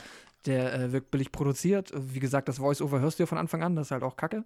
So, das heißt, äh, dass da nicht viel gehen wird, weißt du, aber vielleicht, ja, passiert noch irgendwas, dass du auf diesem, ist ja auch etwas, was hier anscheinend wichtig ist, so dieser Comedy-Ebene ein bisschen was machen kannst. Vielleicht. Vielleicht ist er ja witzig. Noch, Oder ich, hat gute Kills. ich hatte noch äh, Lindy Booth entdeckt, die hatten wir damals schon bei äh, Wrong Turn, war ja quasi eine von den Teens im ersten Teil. Das war hier quasi die, die dann eine Affäre hat mit Starkman. Ah, okay. Da dachte ich so, Schau. ja, ich so sofort erkannt. Alles, was mit Wrong Turn äh, zu tun hat, werde ich nie wieder vergessen. ja. So soll es sein. Auf jeden Fall ähm, gibt es äh, für die Bewerbung für diese Assistentenstelle auch noch ein paar weitere Probleme, unter anderem, dass äh, sich herausstellt, dass Rachel eigentlich noch ein Semester zu niedrig ist, was sie theoretisch ja hätte wissen müssen, aber wir erfahren dann später auch noch, warum sie das nicht wissen konnte. Und äh, das verklickert ihr zumindest die Unisekretärin, was Rachel jedoch nicht akzeptieren will und ähm, sie dann der Sekretärin nach Hause folgt ähm, um diese dann hinterrücks mit einem Bilderrahmen umzubringen. Und am folgenden Abend geht Rachel dann mit einem ihrer Hauptkonkurrenten zum Essen, das ist der Brian. Und äh, der versucht Rachel dann so ein bisschen zu bestechen, damit äh, Rachel eben ihre Bewerbung für diese Assistentenstelle zurückzieht, was sie jedoch ablehnt. Und der Abend soll an dieser Stelle dann auch noch nicht enden. Äh, Rachel spielt Brian dann vor, dass sie ihn verführen will, aber stattdessen erwürgt sie ihn dann mit einem Kondom. Ein Konkurrent weniger, sag ich mal. Ähm, und äh, Rachel sucht sich dann einen Therapeuten, weil sie schon merkt, dass es vielleicht mal langsam notwendig wäre. Aber dieser Therapeut ist gleichzeitig auch ein Bekannter von Professor Starkman. Und ähm, er erzählt Starkman dann natürlich auch sofort äh, von dieser ersten Sitzung mit Rachel, ohne aber ihren Namen zu erwähnen. Er erwähnt aber auf jeden Fall, dass sie ihm ganz schön Angst gemacht hat und dass es sich um eine Frau handelt und dass sich Starkman doch bitte ein bisschen vorsehen soll. Ja, und äh, da haben wir ja schon ähm, den ersten Kill in Anführungszeichen. Ne? Das ist der äh, von der, dieser Schul-Unisekretärin dort. Und das ist schon, das ist auch so weird. Ne? Der Film will uns ja auch erst ein Geheimnis drum vorgaukeln. Ne? Das habe ich auch nicht verstanden, dass äh, sie ja, also irgendwie weiß man sofort, dass es Rachel ist, aber der Film sagt, nee, das könnte auch der Brian gewesen sein, weil die, der, die Mörderin oder der Mörder von der Unisekretärin trägt ja so ein Hoodie mit Kapuze über dem Kopf. Mhm. Und äh, als Brian dann bei Rachel ähm, an der, ähm, im Studentenwohnheim an der Tür klopft, hat er ja auch so ein Hoodie auf. Ja, auch hier merkst du wieder, ich glaube, das wird eine ganz, ganz weirde Produktionsgeschichte wieder gewesen sein, weil über das, was sie uns ja aus dem Off erzählt, wird schon vornherein von, vollkommen äh, eindeutig er, er, erklärt eigentlich, dass Ja. sie äh, eine psychopathische Killerin ist. Das ist ja quasi der Gag des Films. Und jetzt haben wir aber diese Killsequenz, wo es wieder so aussieht, als hätten wir, ja, wenn wir im schlechtesten Jallo der Welt gelandet und irgendjemand im schwarzen, ähm, ja, im schwarzen Hoodie, äh, ja, fängt ja an, diesen Mord zu begehen, der ja auch, also, das ist ja auf der, also, wenn wir mal eine Liste machen mit den zehn lamesten Horror-Thriller-Kills, ist der aber weit oben mit Da, dabei. da sind generell neun von American Psycho und es gibt nur acht. ja, äh, es ist, es ist echt, also vielleicht auch mal für die Zuhörer, die das nicht gesehen haben, erstmal werden wir, was auch einfach so, ich meine, es ist, es lässt sich immer schwer sagen, weil wir gucken Filme, wo ganz viele Menschen umgebracht werden und trotzdem fühlt es sich extrem geschmacklos an, wenn das Erste ist, was ähm, Rachel macht, um die Assistentin, glaube ich, abzulenken oder irgendwie, ich weiß gar nicht, warum sie es macht, wenn ich ehrlich bin. Ich glaube, um sie abzulenken. Sie nimmt die Katze und steckt sie in die Mikrowelle und macht die Mikrowelle an. Und dann läuft die Assistentin zur Mikrowelle, sieht das, rettet die Katze, Gott sei Dank, ähm, und wird dann hinterrücks angegriffen. Und ich habe mir nicht wirklich erklären können, warum die Katze da jetzt rein musste. Nee. Ich glaube, der Film wollte da irgendwie edgy sein. Ähm, aber das war richtig, richtig kacke. Und von dem Kill siehst du halt nichts. Du siehst die Mikrowelle, da haben sie zwei Spritzer Ketchup dran gemacht und dann hast du so ganz leicht in der Spiegelung der Mikrowelle kannst du ausmachen, dass da jemand mit, mit einem Gegenstand Ja. auf jemand anderen einschlägt. Ich bin ja Aber- froh, dass sie am Ende noch diesen Bilderrahmen gezeigt haben, der da, der, das also wieder am Boden liegt, weil ich, Ja. ich habe schon, ich konnte mich leider nicht mehr daran erinnern, dass man das noch sieht. Deswegen habe ich schon vorher dreimal zurückgespult, um in dieser Spiegelung zu erkennen, was das für ein Gegenstand ist. Und ich dachte so, hä, aber das, ist das ein Küchengegenstand? Aber die Mikrowelle kann es ja nicht sein, weil es spiegelt sich ja gerade in der Mikrowelle. Ja. Und dann dachte ich so, was ist denn das? Und dann dachte ich so, ist es ein Bilderrahmen? Das kann doch nicht sein. Also die sind doch jetzt nicht so, so lame, dass sie mit einem Bilderrahmen jemanden umbringt. Und dann auf einmal siehst du diesen Bilderrahmen dort am Boden liegen. Das war, glaube ich, so eine Urkunde oder so eine Auszeichnung, die da irgendwie Ja, ja. platiniert oder eingerahmt war. Also wie lame kann das bitte sein, ne? Ja, und dann die Katze daneben, die irgendwie ein Haar frisst. Ja. Das Ist das ist, okay, cool. Und dazu, das ist also das Editing ist schrecklich, die Musik dazu ist schrecklich. Also es ist halt, also du, aber hier finde ich, hast du spätestens gemerkt, dass das äh, eine ja. ganz, ganz schlimme Achterbahn wird. Und du merkst halt auch wirklich in jeder Szene, dass dieses eben, was wir eben schon gesagt haben, dass dieses Voice-Over da so viel dran geändert hat im Film im Nachhinein und sie das gar nicht mehr Mhm. richtig gebacken bekommen haben. Aber was ich noch interessant finde, ist ja, um mal auf dieses Angrier, Deadlier, Sexier zurückzukommen und das merkst du halt hier schon. Und ich weiß, dass, weil auch da, das so diese Beispiele, die ich vorhin so erwähnt habe, von, von eben so Filmen wie Eiskalte Engel 2, 3, äh, Mhm. Wild Things 2, 3, 4 und so weiter, die wurden halt alle so ein bisschen als anrüchige Filme verkauft, so von ihrer Promotion Ja. her sozusagen. Da war immer so, ich glaube, der, der vierte Teil von Wild Things, der hieß zum Beispiel Foursome, also als würden die jetzt einen Vierer machen oder sowas, was Mhm. sie aber gar nicht machen in dem Film. Und so wurde das hier, glaube ich, auch so ein bisschen vermarktet. Ne? Man, man denkt, es gibt hier irgendwie so, gerade auch noch, weil natürlich auch noch dieses, man war, diese, diese Geschichte, ja, die junge, junge Studentin und der, der alte Professor, da geht doch was, ne? Das, ist, das hat doch Erotik-Thriller-Elemente, muss es doch haben, ne? So wie das schon aufgebaut ist Ja. am Anfang. Und, und dann ist ja angrier, deadlier, sexier. Und das wird alles so aufgebaut, als wäre das jetzt so, als ob der härter ist, als ob der, der ist jetzt zu hart fürs Kino. Deswegen kommt er nur auf Ja. DVD raus. So wird es vermarktet, der Film. Und äh, es trifft ja nichts davon zu, ne? Der ist so zahm, der Film. Absolut. Also da kann kein Kill. Wir haben später vielleicht noch ein Practical, aber da, da ist der Kill auch wieder offscreen, aber da sieht man noch mal kurz, wie jemand zugerichtet wurde. Das ist so das Einzige, wo mal eine halbe Augenbraue irgendwie so ein bisschen nach oben geht, aber eigentlich auch nicht. Und ansonsten, nee, also jeder, jeder Kill und, ah, der ist ja auch American Psycho, aber darum geht es ja auch per se nicht. Ist ja kein äh, Slasher, wo du dann am Ende bei American Psycho äh, die krassen Spezialeffekte Ja. lobst, aber der hat halt eine gewisse Härte, einfach auch in der Art, wie es inszeniert ist. Ja. Und die geht dir hier halt flöten, weil du es nicht ernst nehmen kannst. Und selbst wenn du es ernst nehmen könntest, wäre es lame. Weil du da halt auch, ich meine, das meiste passiert offscreen.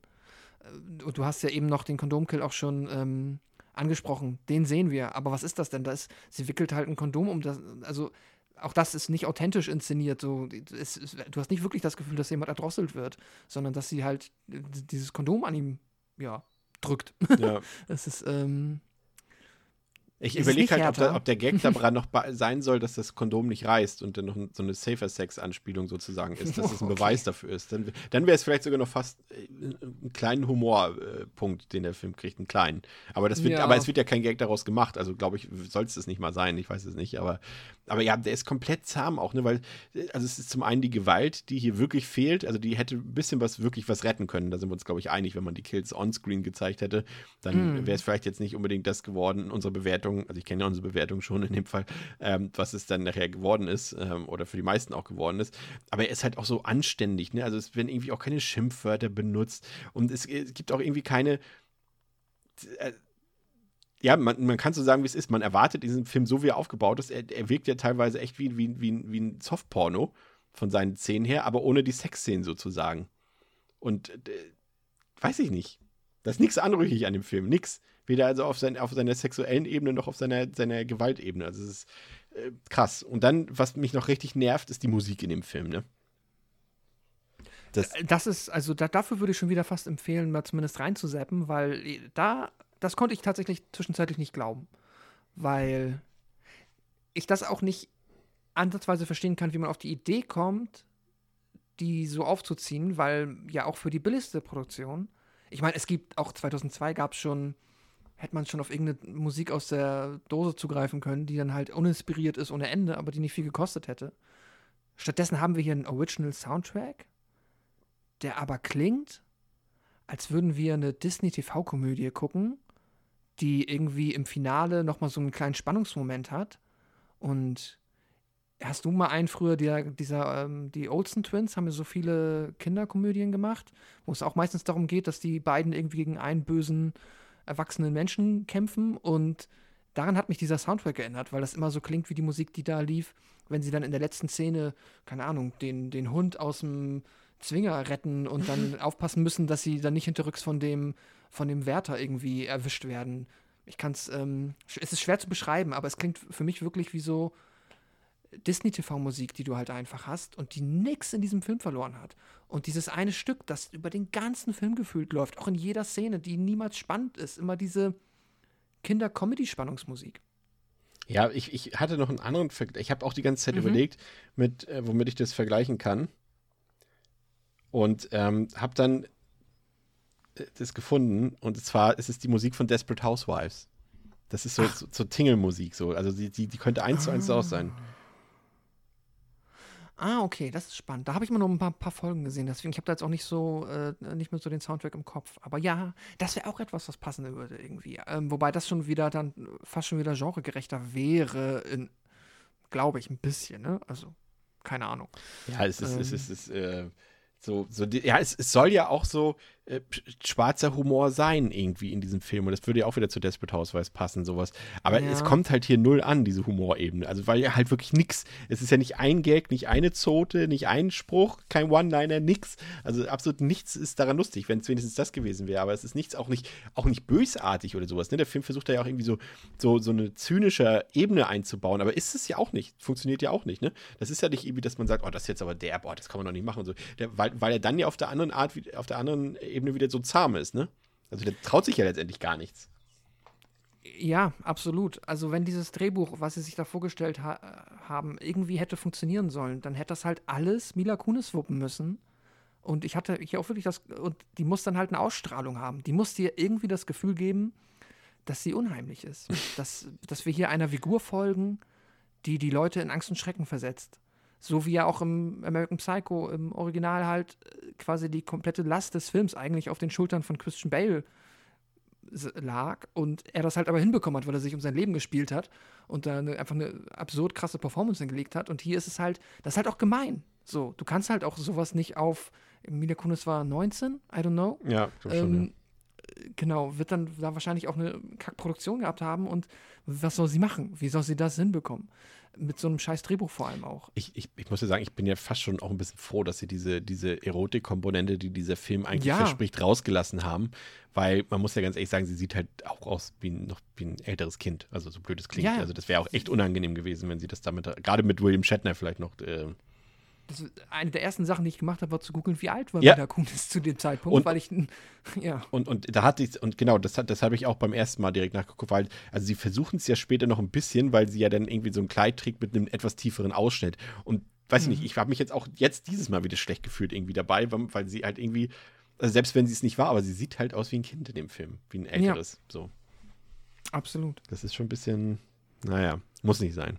Ja, abends äh, gibt es dann eine Dinnerparty, zu der äh, nicht nur Starkman geladen ist, sondern eben auch die ganzen Studentinnen und Studenten. Und die Mitstudentin Cassandra, die erzählt Rach davon, dass sie eine Affäre mit dem Professor hat und dass sie auch deshalb gute Aussichten auf diese Assistentenstelle hat, beziehungsweise dass ihr diese sogar sicher ist. Und Starkman selbst glaubt übrigens, dass seine Affäre Cassandra die gefährliche Studentin ist, von äh, der der äh, Therapeut ihn gewarnt hat. Und ähm, Rachel äh, legt dann auch Cassandra um und Starkman findet dann die Leiche von Cassandra, äh, wie sie aber in ihrem Zimmer erhängt ist. Also äh, der Tatort wirkt quasi so, als hätte Cassandra aufgrund Mangels an Liebe von Professor Starkman Suizid begangen. Ja, und äh, Starkman berichtet dann dem Therapeuten vom Tod dieser Studentin, also von der, von der er gewarnt wurde. Und dabei raffen die beiden dann gar nicht, dass sie eigentlich von äh, zwei unterschiedlichen Frauen sprechen. Und kommen wir mal zu Professor Starkman, Pascal. Das Oh ist ja. ja auch sehr interessant, weil er wird uns ja am Anfang des Films auch so verkauft, dass er der krasse Profiler ist und er hat so viele wichtige Fälle vom FBI dort äh, äh, gelöst und so weiter. Und was macht er dann aber im Film, um das zu beweisen? Er redet irgendwie nur von so Stuff, von dem irgendwie jeder weiß, der schon mal irgendwie eine Serienkiller-Doku gesehen hat oder sowas, dass, äh, dass Ed Gein die Vorlage war für Psycho oder für Texas Chainsaw Massacre und dass Ted Bundy ja auch ein Killer war, der irgendwie tagsüber normal wirkte und, und äh, wie der na nette Nachbar von nebenan oder der, der Charming Man und dann, dann böse wurde sozusagen, wenn die Dunkelheit eingebrochen ist. So, so eine Sachen wollen die uns jetzt verkaufen, dass er die darin unterrichtet, in Sachen, die jeder weiß. Ja. Äh, äh, ganz, ganz ähm, unangenehm mit anzusehen, wie er hier einem verkauft werden soll, als, du hast es gesagt, als ehemals Elite-FBI-Agent slash Profiler. Also, das ist ja äh, fantastisch an den Haaren herbeigezogen, dass man, also natürlich kann man irgendwo nachvollziehen, dass halt der Film versucht, einem über Beispiele, die dann die ZuschauerInnen auch kennen, einem da irgendwie ein bisschen mehr Verknüpfungspunkte zuzugeben, dass du halt dann auch raffst, wovon er spricht. Aber das ist ja so schlecht gemacht, wenn du dann, die kommt auf dieses Dinner und er steht da und erzählt, er redet über Texas Chainsaw Massacre und das ist dann so, ja, ich meine, cool, also witzig, das ist ja, und da frage ich mich, ob das Absicht war. Ob sie gesagt haben, hey, Texas Chainsaw Massacre ist auch schon komplett random im ersten American Psycho. Stimmt. Ob wir, ob wir da, also ob das ein Metagag war, ich glaub's nicht. Doch, Weil- das glaube ich dann Meinst schon. du? Kann natürlich sein. Aber ähm, davon abgesehen, ja, es ist, also, nie, niemand wirkt weniger wie ein FBI-Agent als Professor Starkman, dem nix auffällt. Und da hier ähm, Kudos an äh, leider heute verhindert, äh, Herrn Hacker, das ist ihm aufgefallen, der sich den Film auch schon zumindest mal angeguckt hatte, äh, die ähm, Leiche, die er dann hier entdeckt, die da gehangen ist von seiner Affäre, die hat einen Zettel mit einem Abschiedsbrief um den Hals. Den hat ähm, Rachel, also Mila Kunis, geschrieben, nachdem sie sie umgebracht hat und da dran geklebt hat. Und natürlich, also jeder, wahrscheinlich jeder in der Ausbildung sich befindende FBI-Agent oder FBI-Agentin wäre auf die Idee gekommen, mal die Handschrift zu untersuchen, ob das dann überhaupt diese Person ist. Vor allem, wenn ich auch noch der Dozent bin, der wahrscheinlich zehn schriftliche Arbeiten von Ja, von dieser beiden. Person irgendwo Ja. in meinem Aktenschrank habe. Stimmt, Also, ja, das ist Es, es wäre so einfach gewesen, rauszufinden, dass das kein Suizid war. Aber das, ich meine, er ist ja kein, äh, er ist ja nur FBI-Profiler slash Agent und bildet die zukünftige Elite aus. Also so ein Unfug ist ja fantastisch. Und ich, ich finde aber auch generell die Idee, ich weiß nicht, wie findest du das denn? Also, ich meine, wenn ich irgendwie daran denke, dass das wirklich ein, ein FBI-Agent ist und dann wird er einem hier so verkauft als so ein sleasiger Professor, der sich auch so easy auf alles einlässt mit seinen Studentinnen. Also Es wird ja auch so ich- gesagt, ich glaube, also mindestens fünf oder sechs Affären werden ja im Film alleine schon erwähnt, glaube ich, von ihm, ne? Ja, und es ist ja auch, also wir reden ja Selbst in hier- also der- Flashbacks. Ja, ja, genau. Und es ist jetzt auch nicht so, also das ist immer Kacke und das ist auch illegal. Also da, da muss, muss man moralisch gar nicht irgendwie versuchen, das gerade zu biegen. Aber er ist jetzt auch nicht irgendwie Mitte 30 und seine Studenten sind Mitte 20 und ach, dann ist halt aber, dann Ja, dürfen sie nicht, weil so sie. lolita ne, ist halt, was sie da reinbringen. ja, genau. Er ist halt schon 70 im Film. Und äh, ja, die Studenten sind halt gefühlt 20. Und das macht es halt noch mal unangenehmer.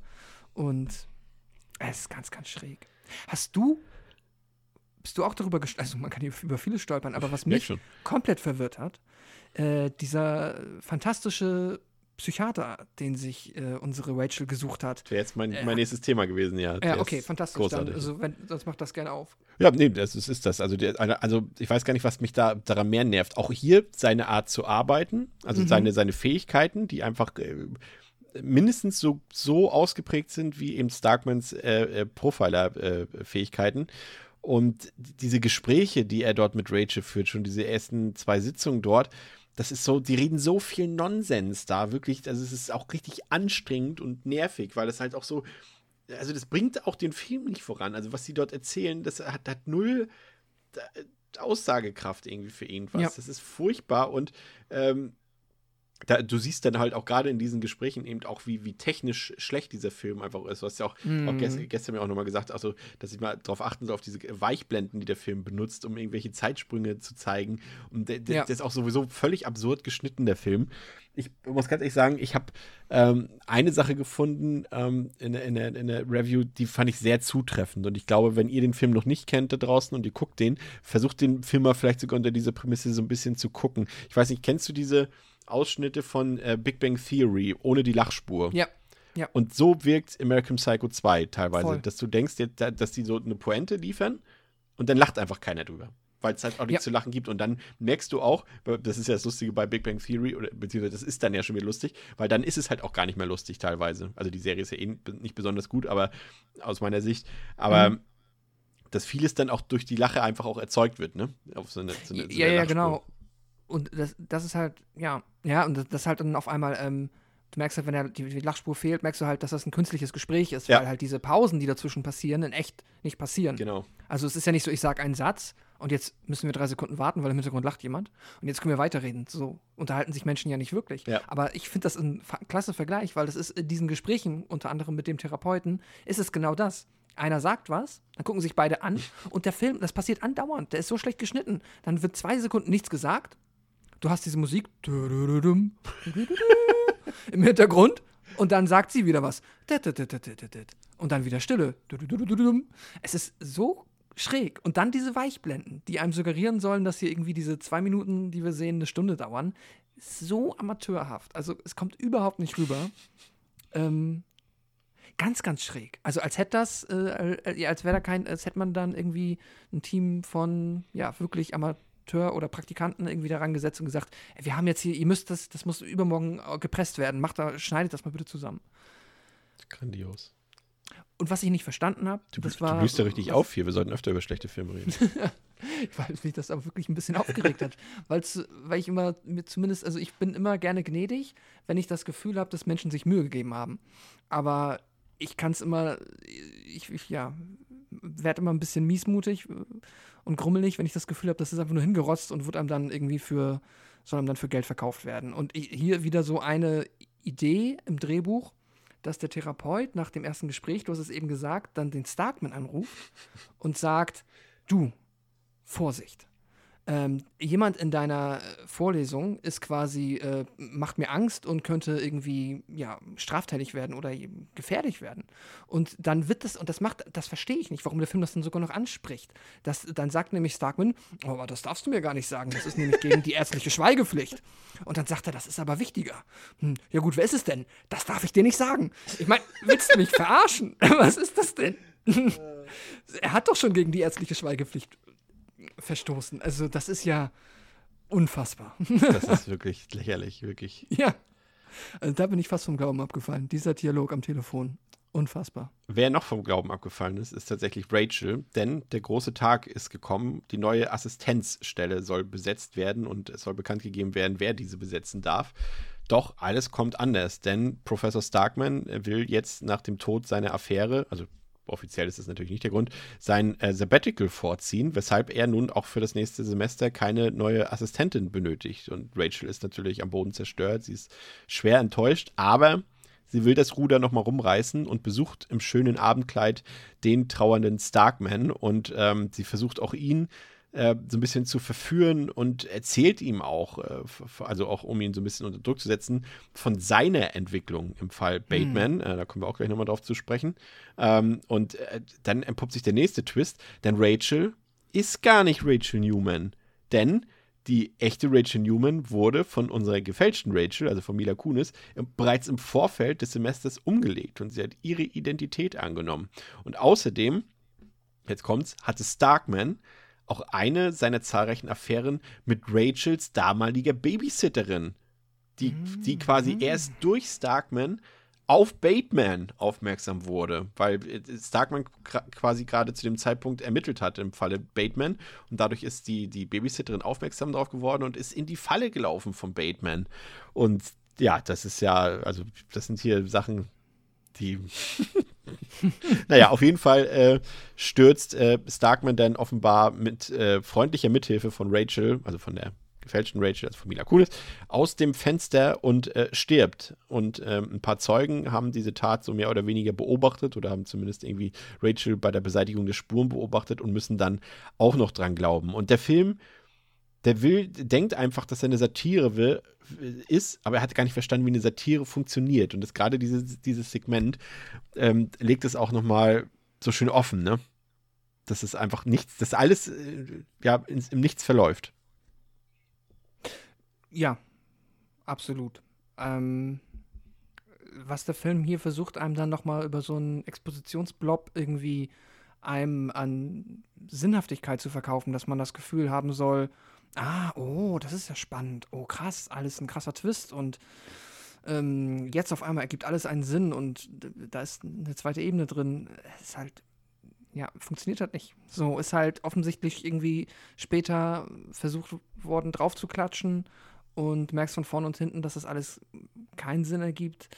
Und ich habe auch nicht verstanden, warum er aus dem Fenster gefallen ist. Also es sieht so komisch aus. Es sieht aus. ist- ich ich habe ernsthaft gedacht, ob sie kurzzeitig übernatürliche Kräfte jetzt noch bekommen soll, weil sie gibt so einen, man kennt das, ne, diesen Luftkuss. Man legt sich die Hand auf den Mund und gibt jemandem einen Luftkuss und das macht sie und dann fällt er rückwärts aus dem Fenster. We weißt du, was das Problem ist? Ah, nee, das ist ja auch Quatsch, weil sie bringt ja Brian, das sieht, sieht man das exakt, dass, dass, dass, dass sie Brian umbringt mit dem Kondom? Also ist sie dort auch mit dem Gesicht zu sehen? Das weiß Nee, ich du nämlich. siehst ihn und du siehst das Kondom, das sich um seinen Hals Ja, deswegen, ich glaube Weg. nämlich, dass auch hier der Film wieder über seine Post-Production fällt quasi, weil auch hier, also man sieht ja nicht, dass Rachel äh, Starkman aus dem Fenster stößt. Und das soll immer noch suggerieren, eventuell, also in dem, sagen wir mal, in dem ursprünglichen Film, wie er war, dass man nicht wissen soll, ob Rachel die Leute umbringt oder nicht. Das glaube ich nämlich. Aber hier, in dieser Kann- Version, weißt du es aber schon. Und deswegen funktionieren diese Szenen alle nicht. Ja. Also ich glaube, es gibt so eine Szene, wo da siehst du sie quasi vor ihm stehen mit diesem Luftkuss im Ansatz. Genau. Und darauf reagiert er dann, indem er nach hinten umfällt. Ja, genau, aber du siehst nicht, dass sie ihn rausstößt oder sowas. Nee, genau. Genau. Oder äh, es könnte auch sein, dass er vorher vielleicht irgendwie ein Messer oder so abbekommen hat und dann nach hinten gestolpert ist und es wird so zusammengeschnitten, dass du nur siehst, wie, ja, er einfach nach hinten umfällt. Was, also man kann auch das sich noch, man kann sich noch so erklären, dass er halt jetzt irgendwie betrunken und irgendwie auf Valium ist oder so und dann halt einfach aus dem Fenster taumelt, weil er von der Geschichte so geschockt ist. Aber wirkt schräg und ist dann ja auch, dann, dann macht der Film ja auch immer diese Filter noch irgendwo überall drauf, ne? Und legt irgendwie noch mal so ein, so ein ähm, Saw-Flashback-Filter äh, auf manche Szenen Ja. drauf, die der irgendwie noch mal so, keine Ahnung, auch suggerieren könnten, dass jetzt hier irgendwas Schräges passiert. Und ich war, war mir nicht sicher, ob sie wirklich jetzt hier noch so, keine Ahnung, Hexenkräfte bekommt. Ist halt auch krass, ne, wie das alles aussieht, obwohl der Film teurer war als das Original, ne? Ja, verrückt. Also der Film hat angeblich 10 Millionen Dollar gekostet. So ist es zumindest niedergeschrieben. Ich jetzt. Also, Ich ja. kann, ich kann nur hoffen, dass der Paycheck für William Shatner 9,5 Millionen Dollar. Dann- das wird alles andere, das wird es erklären, ja.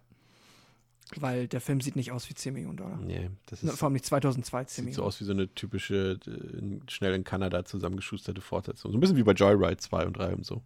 Ja, genau. Passt eigentlich, So, äh, für ganz kleines Geld. passt eigentlich ganz gut, ja. Ja, das, und wie er dann, ja, auch diese, diese Mordszenen da, wie sie dann noch den, was war das, den Hausmeister da erledigt? Ja, das ist halt dieses, genau, ähm, auf dem, auf dem Weg aus dem Apartment läuft sie am Hausmeister vorbei, der halt offensichtlich Zeuge war. Der wird offscreen gekillt und den sehen wir dann zubereitet in der Mülltonne liegen. Und da wurde sich tatsächlich ein bisschen Mühe gegeben, den so herzurichten, dass es sieht aus, als ob er auf gemeine Art und Weise, ich glaube, dem ist dann ja sein Mob durch den Kopf Ja, ge- gesteckt worden oder so. immerhin. Das, also, aber auch dann muss man hier wieder, also es wirkt so, so out of place auf einmal, weißt du? Wenn du irgendwie einen Film hast, wo die ganze Zeit nichts wirklich Brutales passiert und auf einmal hast du so einen, ja, wirklich übel hingerichteten Typen da für drei Sekunden im Bild. Auch schräg. Genauso schräg ist dann, dass, dass plötzlich Rachels Eltern auftauchen im Studentenwohnheim. Und auch da versuchen sie irgendwie das so comedyhaft zu inszenieren, aber es verläuft halt auch wieder ins Leere sozusagen. Ich dachte erst so, das wirkt auch so, weil, weil die Eltern sich so aufführen, als würde wie bei American Pie gerade Jims Dad ins Zimmer kommen. So wirkt es. ja, Als ob, als ob sie irgendwo bei erwischt wurde. Das ist äh, äh, auch super weird. Auf jeden Fall wollen die abends die drei dann in, in ein Restaurant gehen, um zum, äh, ja, zu essen. Und in, genau in dieses Restaurant geht aber auch Rachels Therapeut mit seiner Mutter. Also die tauchen dann dort auf und die beiden klären ein paar Missverständnisse auf. Und der Therapeut macht sich dann aber auf die Suche nach seinem Freund Starkman, der sich aber logischerweise nicht mehr finden lässt, weil er eben tot ist. Und äh, fährt dann auch zur Polizei und erklärt das Ganze dort. Und dort erfährt er, wer dann noch so alles vermisst wird aktuell. Ja, und da ist unter anderem eine Rachel Newman dabei. Was ja seltsam ist, weil die ja eigentlich bei ihm in Therapie ist. Und ähm, die ist, äh, Polizei erzählt dann, ja, äh, die war vermisst, aber die wurde dann ganz normal in ihrem Wohnheim ähm, aufgefunden und ist da wieder aufgetaucht. Und der Therapeut will jetzt nun so ein bisschen Licht ins Dunkle dort bringen und will mit den Cops auch zum Campus fahren, um das Ganze aufzuklären mit Rachel. Die kommt denen dann aber entgegen, rasend im Auto. Und es kommt dann plötzlich zu einer Art Verfolgungsjagd, die darin mündet, dass Rachels Auto verunglückt und ähm, explodiert. Und dann haben wir eine zeitliche Gap von zwei Jahren ähm, und sehen dann, wie der Therapeut, also Daniels, äh, mittlerweile selbst Vorträge beim FBI hält über seine Arbeit dort. Und ähm, er hat auch ein Buch geschrieben über die angeblich tote Rachel und ihre Geschichte. Und dann kommt es äh, zu einer Autogrammstunde, weil er eben dieses Buch dort vorgestellt hat. Und äh, man kann sich dann noch ein paar Autogramme holen, also signieren lassen, das Buch. Und plötzlich taucht Rachel wieder auf, die sich aber mittlerweile als Starkmans ehemalige Assistentin Elizabeth McGuire ausgibt und am Quantico-Programm teilnimmt. Das ist komplett verblüffend, Pascal, denn ihr Tod war inszeniert. aber wie? Sie ist doch in dem Auto explodiert. Ich meine, das ist jetzt. naja, aber ja die Leiche, die sie Ende- gefunden haben, war ja die Leiche von Elizabeth Ah. McGuire. Ja, gut, das stimmt. Okay, darüber habe ich nicht nachgedacht. Okay, äh, muss ich dem Film, an der Stelle muss ich äh, meinen Hut ziehen und sagen, ja, das ergibt Sinn. Das ist, äh, so hat sie es geschafft, ähm, ja, sich den äh, Ermittlern zu äh, entziehen. Fantastisch. Äh, also. Weiß der Film eigentlich, wie absurd er ist? Das frage ich. Ich, ich weiß es nicht. Also muss er eigentlich, weil wenn wir jetzt schon, du hast eben diese Restaurantszene erwähnt. Wie unangenehm ist das denn allein? Es ist genau, was du beschrieben hast. Dieses, es ist wie, als würde der Film versuchen, so drin, mittendrin zu sein, wie so eine Early 2000er American Pie, American Pie 2 Komödie. Aber stellt euch vor, ihr guckt American Pie und jeder Witz, ob ihr den jetzt witzig findet oder nicht, also man stellt, man stellt sich mal vor, man erkennt aber da drin, weiß, was witzig sein soll und kann den Humor da drin grundsätzlich sehen, ob man ihn jetzt lustig findet oder nicht. Der ist einfach nicht drin. Stellt euch vor, der ist einfach kein Witz zündet, weil. Also stellt Witze euch einfach American Pie 4 vor. Ja, genau. Aber äh, teilweise erkennst du die Witze nicht. Aber es wirkt durch diesen Schnitt immer so, nämlich dieses Sitcom-eske, was, Chris- äh, was Chris ja auch angesprochen hat, wirkt es immer so, als ob halt wir auf eine Pointe hinauslaufen in diesen Dialogen äh, zwischen äh, Rachel und ihren Eltern und äh, nicht witzig. Aber äh, auch, da ist gar kein Witz. Aber dann frage ich mich, warum höre ich Ihnen jetzt zwei Minuten dabei zu, wie Sie sich unterhalten? Wir sind hier irgendwie in einem Serienkiller-Thriller angeblich unterwegs. Und okay, jetzt reden die darüber, wo sie essen gehen. Und dann sind wir in einem Restaurant. Und der Therapeut unterhält sich mit seiner Mutter. Und die Mutter unterhält sich mit dem Kellner und sagt, dass sie Wasser hätte für ihre Tabletten gerne. Das hat überhaupt keine Relevanz. Aber das geht gefühlt 30, 40, 50 Sekunden, wo du halt so ein Gespräch verfolgst. Und du denkst so, das ist kein, also keine Ahnung, das ist kein Tarantino-Film, wo irgendwie die Dialoge allein dich unterhalten. Weil es ist halt nur diese arme ältere Dame, die nach Wasser fragt für ihre Tabletten. Und das, ja, ist dann so, nee, das ist also, das ist alles so schräg. Das ist ganz, ganz seltsam. Ja. Und ja, I don't know. Am Ende hast du ja den krassen Saw-Moment, ne? Ja, ja, das ist Wenn- wieder so. Aber der kommt halt in dem Fall irgendwie auch nicht. Also der wägt ja halt auch nicht. Nö, weil wir ja alles wussten. Ja. Sie hat ja, wir waren ja dabei, als sie ähm, beim Therapeuten gesagt, wie, du hast den Namen äh, gerade erwähnt, Äh, äh, Daniels? Elizabeth McGuire. Also Elizabeth McGuire, ja. Das hat sie ja in der Therapie gesagt, weil er fragt sie, wer wärst du gerne irgendwie, wenn du nicht du wärst oder irgendwie sowas. Und dann sagt sie, ich wäre gern Elizabeth McGuire. Ja. Und das ist dann der Name, den sie am Ende sagt, wenn sie sich das Buch signieren lässt. Auch blöd, als würde sie das machen, als würde sie dann dahin gehen. Ich meine, was, wie geht denn der Film weiter? Das erfahren wir nicht. Der Film müsste doch so weitergehen, dass er aufsteht und er schreit, nehmt sie fest. So, sie ist die Mörderin. bei Ace Attorney oder so. Also, sie war's. Ja, ich meine, so, es ist ja nicht so, dass sie irgendwie, keine Ahnung, jetzt irgendwie untertaucht oder so. Sie ist ja offensichtlich da in der Schule. Er muss ja nur zur Polizei gehen und sagen, Also sie ist ja schon bei der Polizei, arbeitet ja bei der Polizei. ja, aber dann muss er halt genau, also er muss ja theoretisch dann nur irgendjemandem sagen, könnt ihr die mal irgendwie gefangen nehmen? Ich glaube, dass die hat ganz viele Menschen umgebracht. Aber wenn die alle so arbeiten wie William Shatner, dass sie nicht mal die einfachsten Ja. Spuren irgendwie analysieren können, dann wird es Das schwierig. stimmt. Ah, es ist, es Fand, es wirkt, wirkt, wirkt halt auch so, ich musste auch denken. Und das ist jetzt, und jetzt musst du dir das nochmal anders vorstellen. Das ist jetzt das Prequel zu Das Schweigen der Lämmer. Weil das ist ja, glaube ich, quasi, das ist ja an diese, das beginnt ja, falls du dich erinnerst, diese Clarice. Starling ist ja nicht, das ist ja, glaube ich, sogar dieses, also in Anführungszeichen Quantico-Programm. Äh, Das beginnt ja da an diesem FBI-Headquarter. Ja, Das ist halt das Lustige. Und das ist jetzt das Prequel dazu. Aber du meinst dann auch, dass, aber Clarice ist dann ja nicht äh, Nee. Rachel. Aber Sie ihr würde ich dann, äh, tatsächlich zutrauen, dass sie Rachel das Handwerk legt. Ja, das, ich, ja. Im, Sehr im, schnell, im- glaub ich. Im DTV-Sequel zu Das Schweigen der Lämmer, Das Schweigen der Lämmer, Angrier, Deadlier, Sexier. Ach Gott, ey. Abgefahren. Das Wirklich ähm, verrückt, was man sich da versucht hat, einfallen zu lassen. Wahnsinn. Ja. Man, man kann es halt irgendwie auch nicht entschuldigen. Ne? Man kann jetzt ja immer sagen, ja, aber das lag alles daran, weil sie versucht haben, den später noch umzubauen, um damit Geld zu machen. Aber ich meine, das gehört ja auch dazu. Also im Sinne von, das ist ja auch dann deren Schuld. Ich glaube nicht, dass das vorher ein guter Film gewesen wäre, aber was immer sie jetzt da noch versucht haben, hat es maximal schlimm gemacht. Ja, also ja, was soll man sagen? Also ich, letztendlich ist es, also es ist ja nicht das, also wie gesagt, wir haben ja gesagt, was man erwarten könnte, wenn man das Cover sieht, wenn man die Besetzung sieht, wenn man den Titel hört und all das. Äh, aber wie gesagt, der hat ja erstmal mit außer diese paar zarten Handlungsverknüpfungen irgendwie nichts mit dem ersten Teil zu tun, obwohl er das irgendwie versucht, die ganze Zeit zu verknüpfen. Und stattdessen bekommt man irgendwie so einen sehr konservativen, komplett harmlosen C-Movie-Slasher, der, wie gesagt, komplett harmlos ist, dessen Slasher-Part quasi komplett offscreen stattfindet. Und dann will der Film gleichzeitig irgendwie auch sowas wie eine, wie eine schwarze Komödie sein. Ähm, aber das funktioniert halt genauso wenig wie eben der Horrorfilmanteil. Und äh, das ist ja weder gruselig noch irgendwie lustig. Und man überlegt die ganze Zeit, woran könnte es liegen, was könnte es besser machen. Ich weiß nicht, ob, ob bessere Schauspieler den Film besser gemacht hätten, aber ich glaube nicht. Aber man muss halt eben auch sagen, dass Mila Kunis irgendwie falsch besetzt ist, auch für den Film. Also wie gesagt, ich mag sie Mhm. eigentlich so als Person, aber hier muss man einfach sagen, ist sie eine falsche Besetzung. Ähm, und äh, eigentlich wirklich auch so auf goldene Himbeere-Niveau spielt sie, aber William Shatner auch. Also der ist auch eine völlige Fehlbesetzung hier und Ansonsten ist da auch alles falsch. Audiovisuell ist der Film komplett untauglich, die Musik ist mies, die dann eben so eine Mischung aus, keine Ahnung, was wir gesagt haben, Desperate Housewives meets Zeichentrickfilme, irgendwie Tom und Jerry.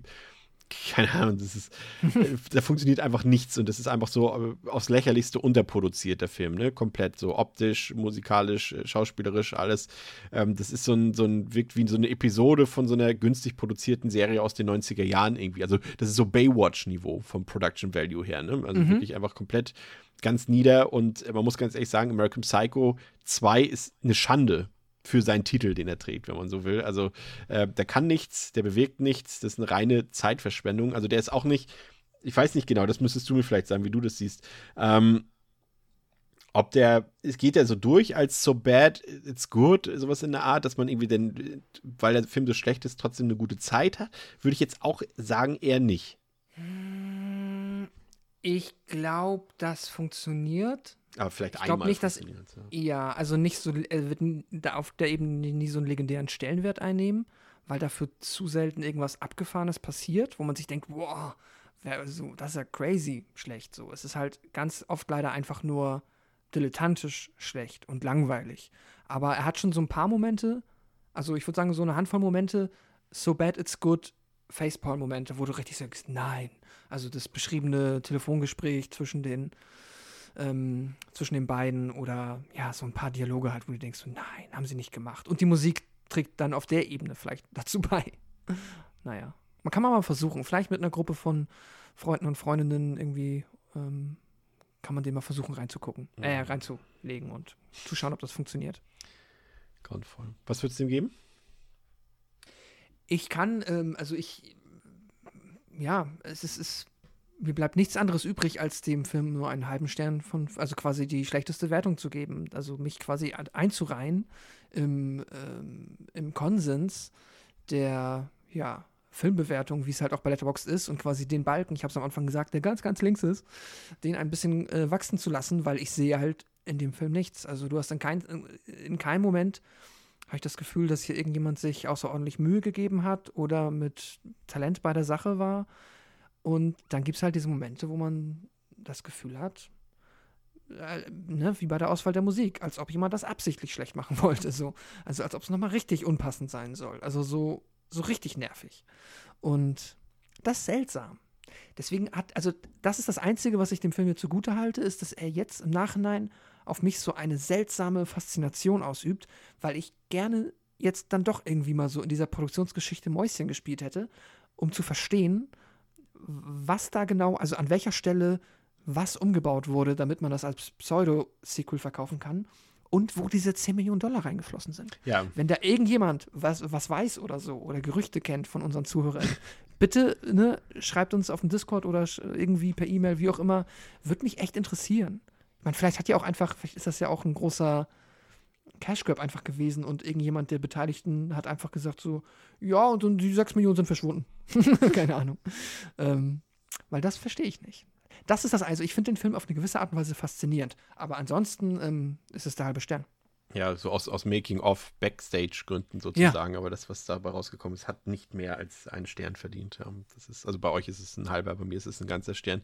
Ich muss jetzt mal gucken. Also ich soll aus, wir sollen auf jeden Fall ausrichten von André, der Film ist scheiße. Ähm, ich guck Er mal, er hat auch einen einen halben Stern gegeben. vergeben. Sehr gut, ja.